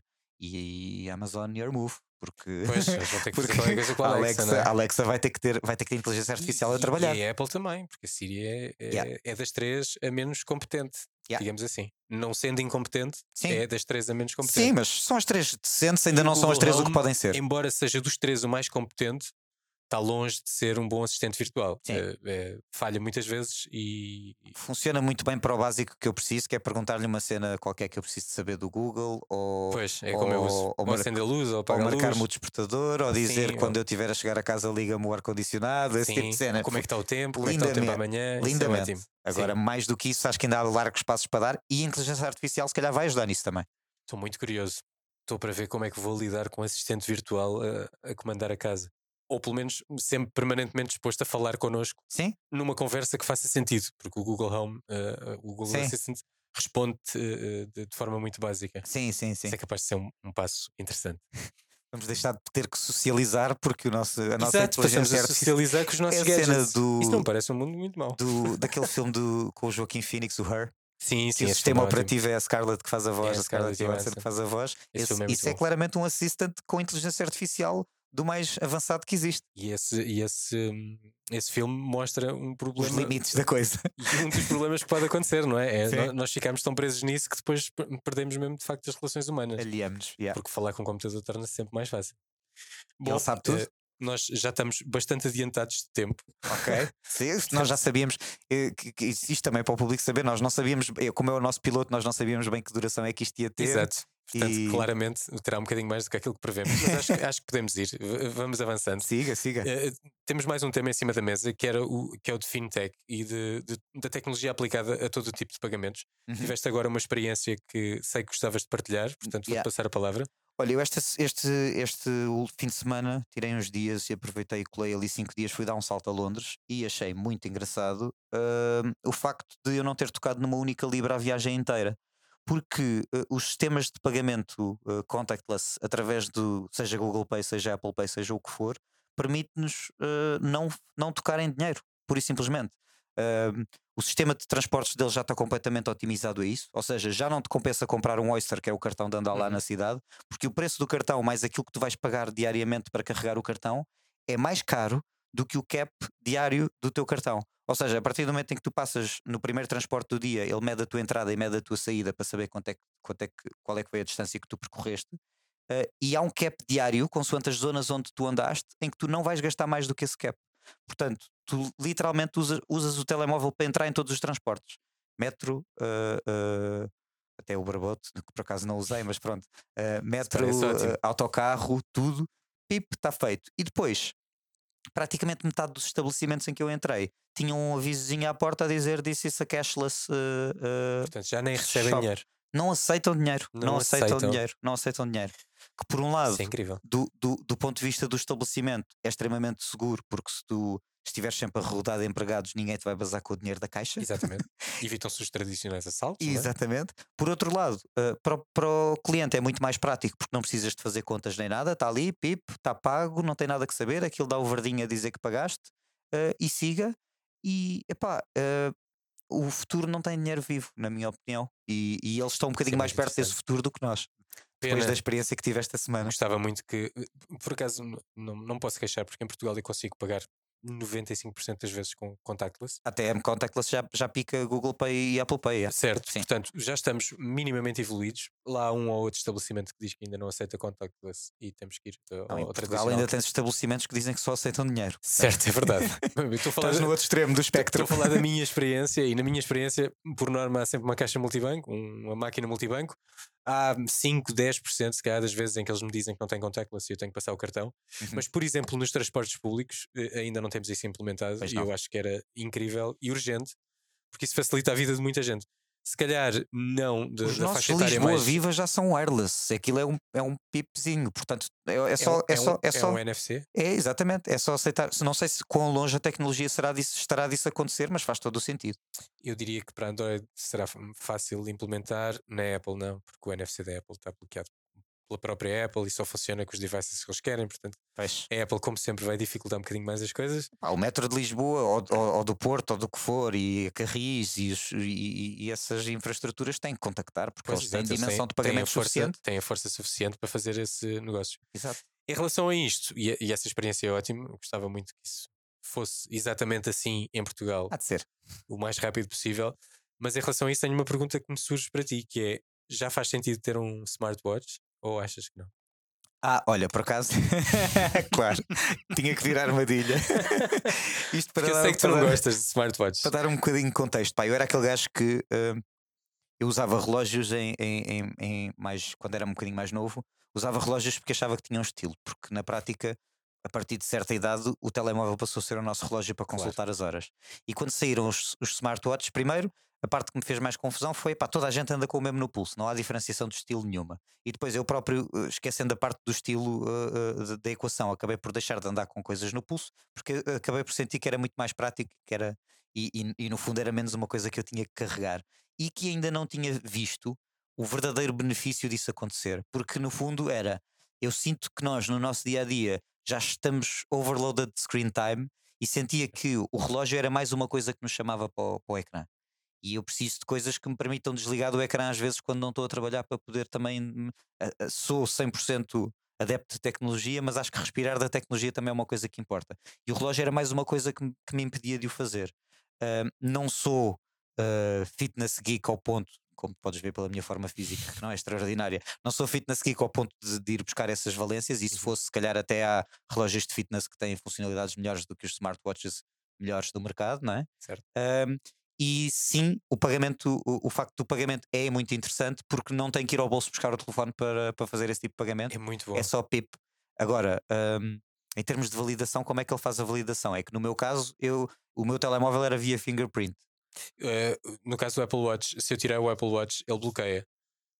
Ou seja, Ah, é- eu tenho, é o eu- teu ele é o obriga-te teu- a ter um código de segurança. A Pois. partir do momento que eu tirei do pulso, ele está bloqueado. E Isso se alguém quando- te cortar o braço, também para de funcionar, deduzo, porque não tem Eh, pulso. Não testei, mas por acaso não testei, mas fica para uma próxima review. certo, Não, mas a partir do momento que eu tiro do pulso, ele precisa de um código Ok. para desbloquear, Sim. como se fosse o telefone, e só depois de eu desbloquear é que o pagamento passa a estar ativo. Yeah. Portanto, se eu tirar do pulso, deixa de ser um pagamento. Eu fiquei, mas em está casa de um, fiquei lá em casa de um, de, um, de um amigo meu que tem a- é, é ecossistema Apple neste momento. Olha, um, este era ao contrário, ele foi quase sempre Android, OnePlus adopter desde o início, e depois Ok. que o OnePlus começou a declinar um bocadinho, Sim, vol- voltou ao a, iPhone. Perdemos a, a OnePlus Exato, está a voltar supostamente, não é? vamos ver. Mais ou menos.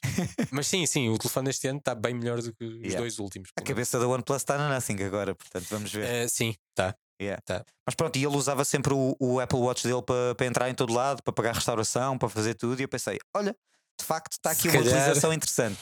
Mas o facto de eu não ter nada nos pulsos, pá, ainda é uma benção para mim. Portanto, Então, mas passa- passas quando, quando passar a ser um chip, ficas sem nada nos pulsos na mesma. quando for um passas- chip, eu ponho o chip, e, na po- boa. e pões um chip Muito da mais NFC e fazes Yeah. os pagamentos por aí. Eu acho que isso também não está não tá longe.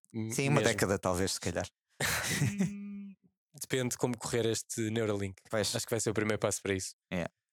Eh, vamos passar ao próximo tema. O, o próximo tema é, é para falarmos de um lançamento que aconteceu nestas últimas duas semanas, Uhum. que é o refresh do, do, do iPhone mid-cycle. Certo? Portanto, lançaram um iPhone amarelo, que eu por acaso gosto bastante, porque gosto bastante de amarelo. Queria saber qual era a tua opinião hum, sobre este lançamento e sobre a cor que eles escolheram, porque é sempre diferente. Eles só lançaram o amarelo. Uh, este mid-cycle só contempla o iPhone 14 e 14 Plus. Ok. Não, contempla, não tem o Pro. Não contempla os Pros. E o refresh é apenas estético? E é apenas o amarelo. Ok. Portanto, é, é a estratégia É base da, da Apple para, para manter a, Aquele. a ah, O ano passado foi roxo e foi o Pro, pois. salvo erro. E há dois anos foi vermelho. E um fizeram uma vez também um. Também acho que mid-cycle também um U2 Edition que era vermelho, ou uma cena assim de um iPhone já. Uma, Sim, era, o- era o Product Red. Sim, exato. Era o Pronto, Product Red. portanto, já, já- fizeram com vermelho também. yeah. Eles fazem mais ou menos, eh, eles, mais ou menos não, eles fazem sempre este, este mid-cycle que, para manter. eh, Para já para ser falado, e, e- e houve milhares de conteúdos sobre o iPhone Marketing amarelo stunt. Marketing stunt. em que o iPhone é absolutamente igual. Yeah. Mas eh, eu, eu queria que, hum, desse a tua opinião sobre esta, esta estratégia de lançar exatamente a mesma coisa, só de uma cor diferente, Uhum. que claramente funciona para eles, mas gostava de saber a tua opinião. E hum, gostava de saber eh, a tua opinião em relação à, à- evolução dos telefones. Porque, independentemente deste mid-cycle ser igual, se pensarmos bem, o 14 não difere eh, assim tanto do 13, que não Sim. difere assim tanto do 12. Ou seja, entramos numa fase em que a evolução é tão residual que será que estamos a estagnar? Será que eh, vale a pena os lançamentos continuarem a ser de ciclo anual? Olha, isso é uma excelente pergunta e tu és um excelente barómetro disso, porque tu eras o tipo que todos os anos sem um iPhone comprava, Certo. vendia o anterior para comprar o novo e. e- Eu fazia troca anual. sempre. Exatamente. E eu sinto que agora tu, tu já, não, já não trocas anual, já só, já só trocas de X em X quando achas Sim, que sim. justifica, mas agora também arranjaste o bichinho do Android, portanto acabas por todos os anos trocar um, se não é um, é o outro, não é? Eu normalmente tento intercalar. Mas neste momento estou com dois telefones que são os dois do ano passado. Um- Exato. Um Pixel 6 e um iPhone 13. Yeah. E não sinto absolutamente necessidade nenhuma. 13 dá dois anos. Final de, sim, final de 22, sim, final, final de- 21. Final de 21. Final de 21. Estou Yeah. com 13 mini. Ah, e é o Pixel último, 6. Então é, é- não, tem, exato, tem, um- não tem dois anos ainda, tem ambos um ano e um poucos, ano e poucos meses. coisa. Sim. Um ano e poucos meses, sim. Eu, para, eu, para, para termo de comparação, para quem não sabe, tenho um Pixel 6 Pro e é o único, pá, não consigo andar com dois no bolso, um, um chega-me e estou muito contente com ele. Ahm, percebo o que tu estás a dizer, Mas também não sentes necessidade nenhuma de trocar. não sinto necessidade nenhuma de trocar, mas o meu, Exato. o meu cycle de update já era de dois anos o, O antes. teu cycle sempre foi maior. Sim, por, por, por uma razão simples, que é se calhar agora torna-se, tu- pode tornar-se ainda maior. Porquê? Ah, porque o que eu fazia era, se eu mudasse todos os anos, primeiro, obviamente, estamos a falar de, de, de, de um- hardware que não é barato e para o trocares anualmente é uma despesa grande, não é? Certo. Portanto, a maior parte das pessoas, acredito que em Portugal não trocam de telemóvel claro. anualmente, a não ser que o partam ou, ou o estraguem ou o percam, não é? Ahm, portanto, eu, eu, eu trocava de dois em dois anos porque sentia que ah, sentia a evolução. Quando eu pegava no telefone novo e o ecrã é espetacular e não sei o que, a única coisa que foi evoluindo downwards era a duração de bateria, Certo. mas isso aí E continuamos, não é mais ou menos nessa trend. Exato, estás sempre- exceções. estás sempre a acrescentar, a acrescentar qua- qualidades ao, ao- ao dispositivo, depois a bateria tem que pagar, tem que pagar tirando alguns, alguns, algumas exceções, como dizes e bem. Ahm, portanto, eh, eu acho que é saudável eh, eh, o, o, o cycle de, de- de renovação de, de equipamento tornar-se maior, principalmente porque as evoluções agora já são micro-evoluções de ano para ano Exato. tanto estéticas como de funcionalidades. Não é? Relativamente ao mid-cycle launch de, de- um dispositivo que muda só a cor, honestamente, para ser sincero, considero um disparate, mas É, é um bocado mais PR stunt é marketing stunt, sem dúvida. é Pois, marketing. Ou seja, em termos de marketing, percebo. Vamos pôr as pessoas a voltar a falar do iPhone. Ainda por cima, lançámos há, há meio ano. Foi há meio ano. Sim. Lançámos há meio ano e toda a gente dizia que era o mesmo. Se calhar não vendeu tanto como eles estavam à espera, porque o refresh foi assim tão, não, foi, não foi assim tão grande. Ah, este lançamento é fixe para testar as águas do mercado e perceber como é que ele está ah, para eles. E faz todo o sentido que não o façam com o dispositivo Pro e apenas com o dispositivo de, de- de- de base, que na verdade é- deve ser- será certamente aquele que vende mais. Não tenho informações Sim, sim, aqui de calculo que cabeça, sim. mas é aquilo que faz sentido para a maior parte dos E é o, utilizadores. é o melhor value de todos. Sim, na- sem na- na dúvida. verdade. sem Se dúvida. comparares tudo. Melhor value que o teu Pixel, o Pixel base não existe. Mas sim, Não, em, termos certo, de Apple, sim, em sim. termos de Apple, o, o, o, o telefone base. Olhando para o line-up completo, é, é o melhor value, porque Sim. os Pros não são tão melhores eh, que justifica o valor que custam a, a- mais, na minha opinião. epá, a não ser que tu, que tu ou, ou és mesmo ser um um- utilizador muito específico. és um- para- ou para- és um geek da fotografia, ou no caso da, da, da minha esposa que gera social media e faz muita foto e vídeo, e aí faz sentido ela ter Faz. o Pro e por isso tem o Pro, mas que também só atualiza dois em dois anos. Ela tem o 13 Pro e vamos ver o que é que sai este ano para ver se faz o, o, o upgrade. Portanto, eu no fundo não, ano não tenho o- Apple, mas Pro, experimento. vais Também experimento. Diz, é diz. uma decisão mais difícil. Além do Pro, traz o Ultra. Dizem os rumores, não é? Sim, sim, claro. Dizem os rumores. O, o que é que, o, o que, é que esse. Ultra trará, não é? O que é que Pois, esse não Ultra sei, Não sei trará? o que é que eles vão pôr mais em cima da mesa. Pá, é porque se neste momento uh, já, já, já, são pouco notórias as evoluções de ano para ano e eles ainda por cima acrescentam mais um, um irmão à gama, o que é que eles vão E pôr? o meu irmão mais velho. Mais Portanto, velho, mais exatamente. caro. Sim, mas Ultra duvido que eles ponham a palavra Ultra, porque a Samsung usa, eles, eles são alérgicos a pôr a palavra da concorrência. Certo. Embora o Pro tenham cedido, não é? Pois, Porque havia outra concorrência, não a Samsung, que tinha o Pro e a Samsung usa o Ultra como Pro, não é? Em termos de eh, nomenclatura. sim, Eles exatamente. chamam Ultra ao Pro deles, não é? Quem chamava Pro era as, as Huawei da Huawei. vida e, e, e- a Apple foi, foi lá buscar isso depois da Huawei ter levado um tiro do Trump. Minha rica Tiro. Huawei que eu gostava tanto deles. E que tiro. exatamente, Enfim. exatamente. Mas eh, pá, acho que faz sentido demorarmos mais tempo a atualizar quando a tecnologia não está a dar saltos. E, e de certeza que a nossa conversa vai parar. É, será que os saltos são, são ecrãs que dobram, não é? Pois, sim, isso. Será que o futuro é esse? Porque eu, eu, eu- tinha isso aqui escrito de foldables e flips, porque sinto que é de facto a única tecnologia que está a evoluir debaixo dos nossos olhos. Yeah. Nos outros telefones sinto que já estabilizamos, hum, diria que há dois, três anos que estamos, eh, estamos a vender um bocado o mesmo produto com, com pequenos twists. Sim. Mas os foldable, eh, foldables estão de facto a- a, a surgir com eh, cada vez mais softwares adaptados a isso, que era, que era a grande lacuna no início. Um, e, e- estão de facto a fazer um caminho que me parece interessante e eu já tenho bastante vontade de, de adquirir um, um foldable. Estou muito curioso para saber como, como será o Pixel, já, fal- já falámos sobre isso. Yeah, yeah. Uh, mas mesmo o novo flip da, da, da Oppo, o N2, salvo erro, Sim. parece-me bastante interessante um, e gostava de experimentar. E a minha pergunta é: será que uh, já te vês a dar este salto? Ou não é uma tecnologia que te, que te atraia?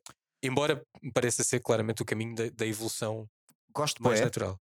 gosto bué, e tu sabes que eu sou um gajo que, é, que, que eh, sempre tive telemóvel, sempre tive portátil e nunca me consegui convencer a comprar um tablet.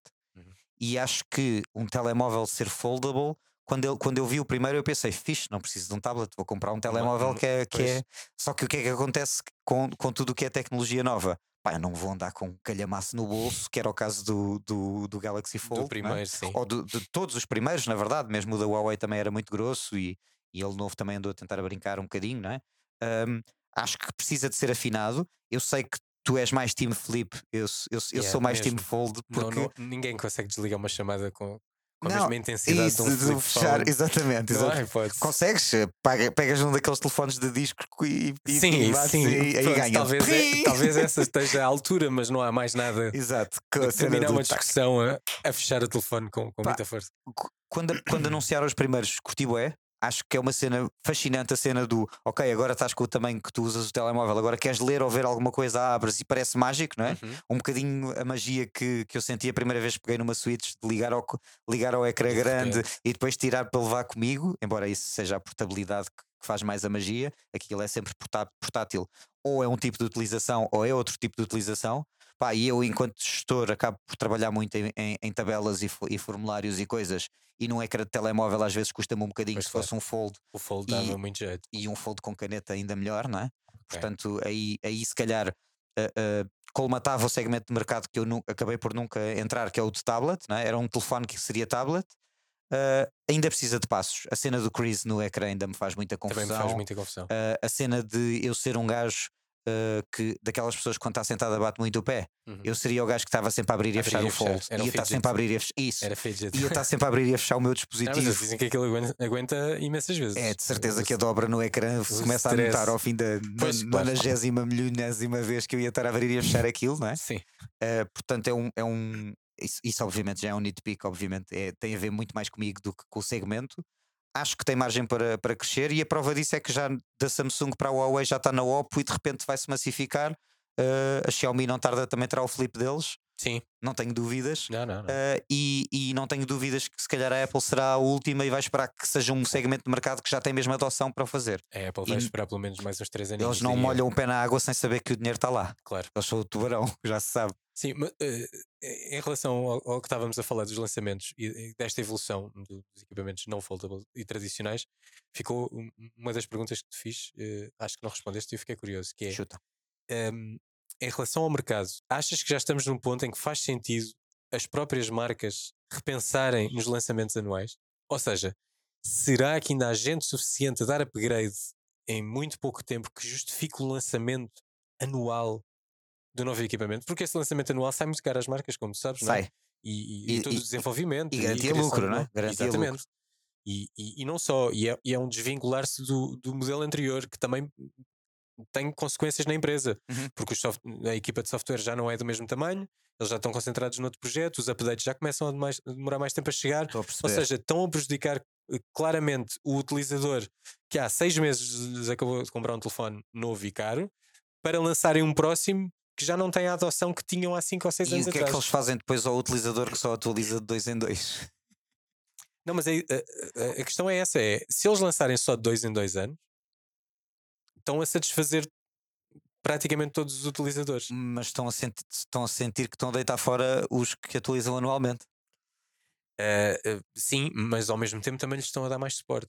Porque o ciclo de vida sim. do equipamento que eles compraram é, é, é, é maior. Pois.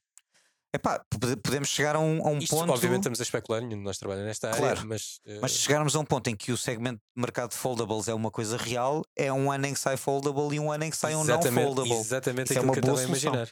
Exatamente aquilo que eu estava Isso a imaginar. é uma potencial solução interessante. E assim, em cada uma das vertentes de mercado, terias uh, de um dois em dois anos um update que provavelmente se tornaria mais relevante, porque o salto em 24 meses será muito maior do que o salto em 12 meses. Então, o ciclo seria bienal para cada uma das coisas. Talvez. Eu diria que idealmente, sim.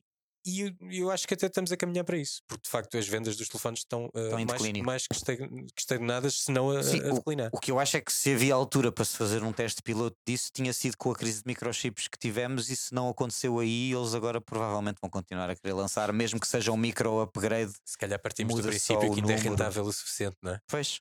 Pá, a Apple eh, disfarçava isso bem quando punha o modelo S e depois é que lançava o um número diferente dois, de dois em dois. Exatamente. E agora já todos os anos é um número novo, tu te sentires desatualizado, verdadeiramente é desatualizado. É já está o 15 e eu só tenho o 13. Mas, eu sinto que, que, que, o mercado já está de facto saturado e que estamos sempre a lançar. É um bocado aquele meme do senhor que está, que está a mostrar a camisa que acabou de receber, que é igual à que tem vestida. Sim, o Kimmel brincava com isso a toda a hora, que levava para a rua o modelo anterior a dizer: está aqui o novo iPhone, o que é que vocês acham? E as pessoas diziam maravilhoso, e era o, era o antigo. Exato acho que já não justifica. Yeah. Mas pronto, eles vão chegar a essa conclusão e nós estamos cá para ver. Eu acho que a nossa carteira é que vai ditar se essa conclusão vai ser chegada ou não. Enquanto eles. Enquanto a minha houver... fazer o papel. E, e, a minha também. A minha sempre fez. ainda na, mais tempo. Na verdade, exatamente. Portanto, na verdade, o consumidor é que vai ditar eh, o que é que o mercado entrega ou não entrega. E se de facto a tendência for essa, tu que és o, o maior uh, uh, quick adopter de tudo e mais alguma coisa, também já estás a escalar. Imagino que isso seja uma tendência geral sentir do mercado. isso comigo, e eu sei que estou num extremo, é que uh, acho que a Até pergunta que ponto é, é que faz sentido eles continuarem a lançar Exato. sempre, não é? Exato. Se me perderam a mim, caramba, estão a perder já a malta que gasta dinheiro em tudo. As earning calls dos investidores vão ditar o que é que eles fazem. Pois exato, isto anda sempre tudo à volta do mesmo. Exato. Um, o que é que temos mais para falar? Temos para falar um bocadinho sobre o futuro do RTP Arenatec. O RTP uhum. Arenatec este ano vai uh, uh, por um caminho um bocado mais de consumer tech e uhum. vamos. Uh, já spoilei um bocadinho isso há bocado. Exato, já falámos sobre isso há bocado. que basicamente vamos tentar sair só do caminho de tecnologia para esports e para gaming uhum. e vamos alargar um bocado a consumer tech, também falar mais de telefones e outros equipamentos que uh, toda a gente de tech, de gaming ou não, usa uhum. uh, diariamente. Uh, Tens alguma visão específica? Isto é ótimo para eu tirar notas. é uma visão aqui é sempre um bocadinho conjunta. Nós estamos sempre a falar certo, os dois é e, e, em grupo com a equipa toda o que é que para onde é que queremos ir. E, e, e, eu acho que o tech, sendo uma coisa que nasce do RTP Arena, fazia muito mais sentido no início ser algo que é tecnologia ligada ao gaming, porque grande parte dos nossos seguidores são claro. ligados ao gaming e maioritariamente ligados ao gaming competitivo, portanto high-end tech gadgets, uh, gaming gadgets, quero dizer mas eh, no fundo, Consumer Tech faz todo o sentido porque todos nós usamos e, e, e tendencialmente alguém que é gamer e ainda por cima adepto de esportes, será alguém que está mais uh, em cima do que é que é tecnologia de ponta, de consumidor também e não apenas a tecnologia associada ao gaming. Exatamente. É muito mais provável alguém que é adepto de esportes ter uma televisão 4K em casa que, do, do, do, que alguém que, que é só um gamer de Switch, por exemplo. Estás Exato. a perceber? E é? na verdade o target é o mesmo, não é? Quem, quem está quem tá no gaming e quem joga uh, também tem uma televisão, uh, portanto yeah. poderá estar interessado na, na, na, LG que tu estavas a falar há bocado, terá um telemóvel no bolso, Isso. Uh, usará uma coluna ou uns headphones, portanto Acho, oh, acho, que atingimos na mesma toda a gente, não deixando de ter uh, a tecnologia de gaming que vamos continuar a ter. Quando saírem coisas relevantes faz todo o Exatamente. sentido e, e, este expandir de conteúdo também é um bocado por aí, que é nós sentíamos que uh, só lançando uh, uma review de tecnologia mensal que continuamos a ter e que continuaremos a ter, havia muita coisa que ficava por, por, por debater e, e, as certo. opiniões que nós temos de tecnologia sentimos que são válidas para trazer ao mercado e este podcast vai um bocadinho nesse sentido, que é todas as coisas que nós experimentamos no nosso dia a dia que não saem na rubrica RTP na Tech, também trazemos aqui para, para esta conversa e depois aprofundamos ainda um bocadinho mais aquilo que o vídeo que tu, que tu lanças certo. e, e que, que, nós lançamos e aqui acaba... conversar um bocadinho com mais espaço. De facto, há muita coisa que nós infelizmente não, não, não conseguimos que nos chegue e não conseguimos testar, embora seja importante e relevante e tínhamos coisas para dizer e, uhum. e, e cabe aqui. Mesmo não tendo o produto para mostrar, podemos uh, falar sobre ele. Exatamente. Um, uh, eh, já me lembrei porque é que tinha escrito isto aqui, estávamos há bocado a debater que eu tinha aqui algo no alinhamento que não me lembrava. É a questão do host. porque é a questão de uh, aparecer o, um host no RTP Arenatec ou não. Certo. Uh, sei que tens muita vontade que eu, eu passe a ser uma cara. Ah, é verdade, que, que ok. Já percebi então porque é que tinhas isso. Exatamente. Isto para vocês estarem a par, uh, uh, o Paulo, este geek de tecnologia que está aqui ao meu lado e que é o protagonista de, de, de, todas as nossas reviews de tecnologia. Se não sei se já repararam ou não, mas ele raramente dá a cara porque é uma pessoa que não gosta muito de, certo, de certo, aparecer. Certo, Portanto, no fundo, Uh, uh, nós estamos a tentar convencer o Paulo a dar a cara desde que a, rubrica existe uh, e, e, e, acho que aos bocadinhos já temos conseguido, não é? Sim, sim, já, já, já fiz o face reveal na pandemia, há seis meses. Isso, na pandemia aparecias é. volta e meia com máscara, com e tal, que então. te sentias um bocadinho mais protegido. Depois houve um RTP na Plays em que apareceste com a equipa toda e aí deste, desta cara, certo, é não, não nesta rubrica, não é? Depois fiz um com o Gaz em que estávamos os dois à mesa também a falar sobre Steam Deck. Da Steam Deck, Steam exatamente, Deck. exato. E agora uh, uh, apareceste de cabeça tapada no PSVR. Verdade. Portanto, aos Muito bocadinhos estamos a caminhar para lá e pá, eu acho que isso aí depende 100% do teu conforto. Acho que uh, tens. Uh, não, não tens propriamente uma verruga de 3 metros no nariz para querer esconder a cara, não é o caso, não é? Verdade. Portanto, és um, és um tipo com uma aparência perfeitamente normal uh, e faz todo o sentido que comeces a perder essa vergonha e dar a cara. Mas, uh, isto não é, só, não é só uma questão de, de, conforto ou desconforto. Claro que eu não estou muito confortável em frente às câmaras, mas eu acho que isso é uma coisa ultrapassável certo. e já tenho feito trabalho por isso. Mas eu, eu, eu gosto que o foco de, de, do tech seja de facto na tecnologia. Estou sempre e, alinhado. E, e, quanto mais elementos tu possas pôr ali, humanos ou não, mais estás a distrair uh, a atenção da pessoa que acaba por se, por se perder e não, não, não fica focado exatamente naquilo que eu queria. Uhum. Não, e eu, eu concordo com essa tua abordagem. Acho é que há momentos em que podes estar a falar e se calhar cria mais relação com o público se também estiveres a aparecer, certo. sendo o foco maioritariamente a peça agora. de tecnologia. Eu acho que uh, pode haver momentos em que de facto isso acrescenta. Portanto, estou a ponderar que isso aconteça Ótimo. naturalmente, sempre que fizer sentido. Não, não passará a ser uma regra do tech mas uh, pronto, fica a novidade, malta. Uh, Fico contente. Em princípio vão começar a ver mais vezes. Portanto, têm aqui uma oportunidade. Uh, Mandem-nos tweets e comentários a dizer aparece, só favor, ou então Exato. não apareças. Exato. E assim eu tenho o problema 100% resolvido pela comunidade. Obrigado. Não, aparece, aparece. E, e também, e, e, para além disso, para além de queremos que as pessoas digam que, que apareças, queremos que a malta traga temas para a conversa, não é? Sim, sim, sim, sim. Eu tinha pensado nisto, por acaso ainda não falámos sobre o assunto, mas uh, lançar para as redes, bem Instagram talvez e Twitter, um, uhum. um, pedir-vos a vocês que lancem um tema por semana, uhum. de uma coisa que seja mais ou menos recente. O público lança um dos temas e nós debatemos esse tema aqui okay. uh, com as nossas opiniões. Ok. Uh, não sei se parece. Bora, bem. vamos lá. O público, o público é o barómetro do, do, do, resultado dos nossos conteúdos, é para o público que fazemos. Portanto, temas que vocês queiram ver abordados uh, mandem vir e nós estamos cá para falar sobre eles. Boa. Então, antes da próxima gravação, faremos esse apelo nas uh, redes sociais. Portanto, vocês contribuam e uh, atirem temas que sejam difíceis de debatermos. Uhum. Vai ser bonito. Uh, vamos terminar falando da próxima review. A próxima review que temos será um, um rato da Asus. Tenho que ir aqui às notas. É o Harp Ace Aim Lab Edition uhum. da ROG, uh, que é um rato feito pela, pela ROG, uh, que é da Asus, com colaboração da Aim Lab. Para quem Eu, joga FPS, sabe que a Aim Lab sabe é... que a Aim Lab é, é relevante e é importante. Portanto, este rato tem algumas características interessantes. Eu não vou já falar do assunto, até porque ainda não o experimentei devidamente. Farei esses testes em breve e uh, em breve terão uma nova review no RTP Renatec sobre este Harp Ace Aim Lab Edition. E tem um tapete bonitinho também, né? Tem um tapete bonitinho também, vem o, o, kit completo, o rato e tapete. É um rato wireless, é um rato muito leve e pronto. E para já não vou falar mais do assunto.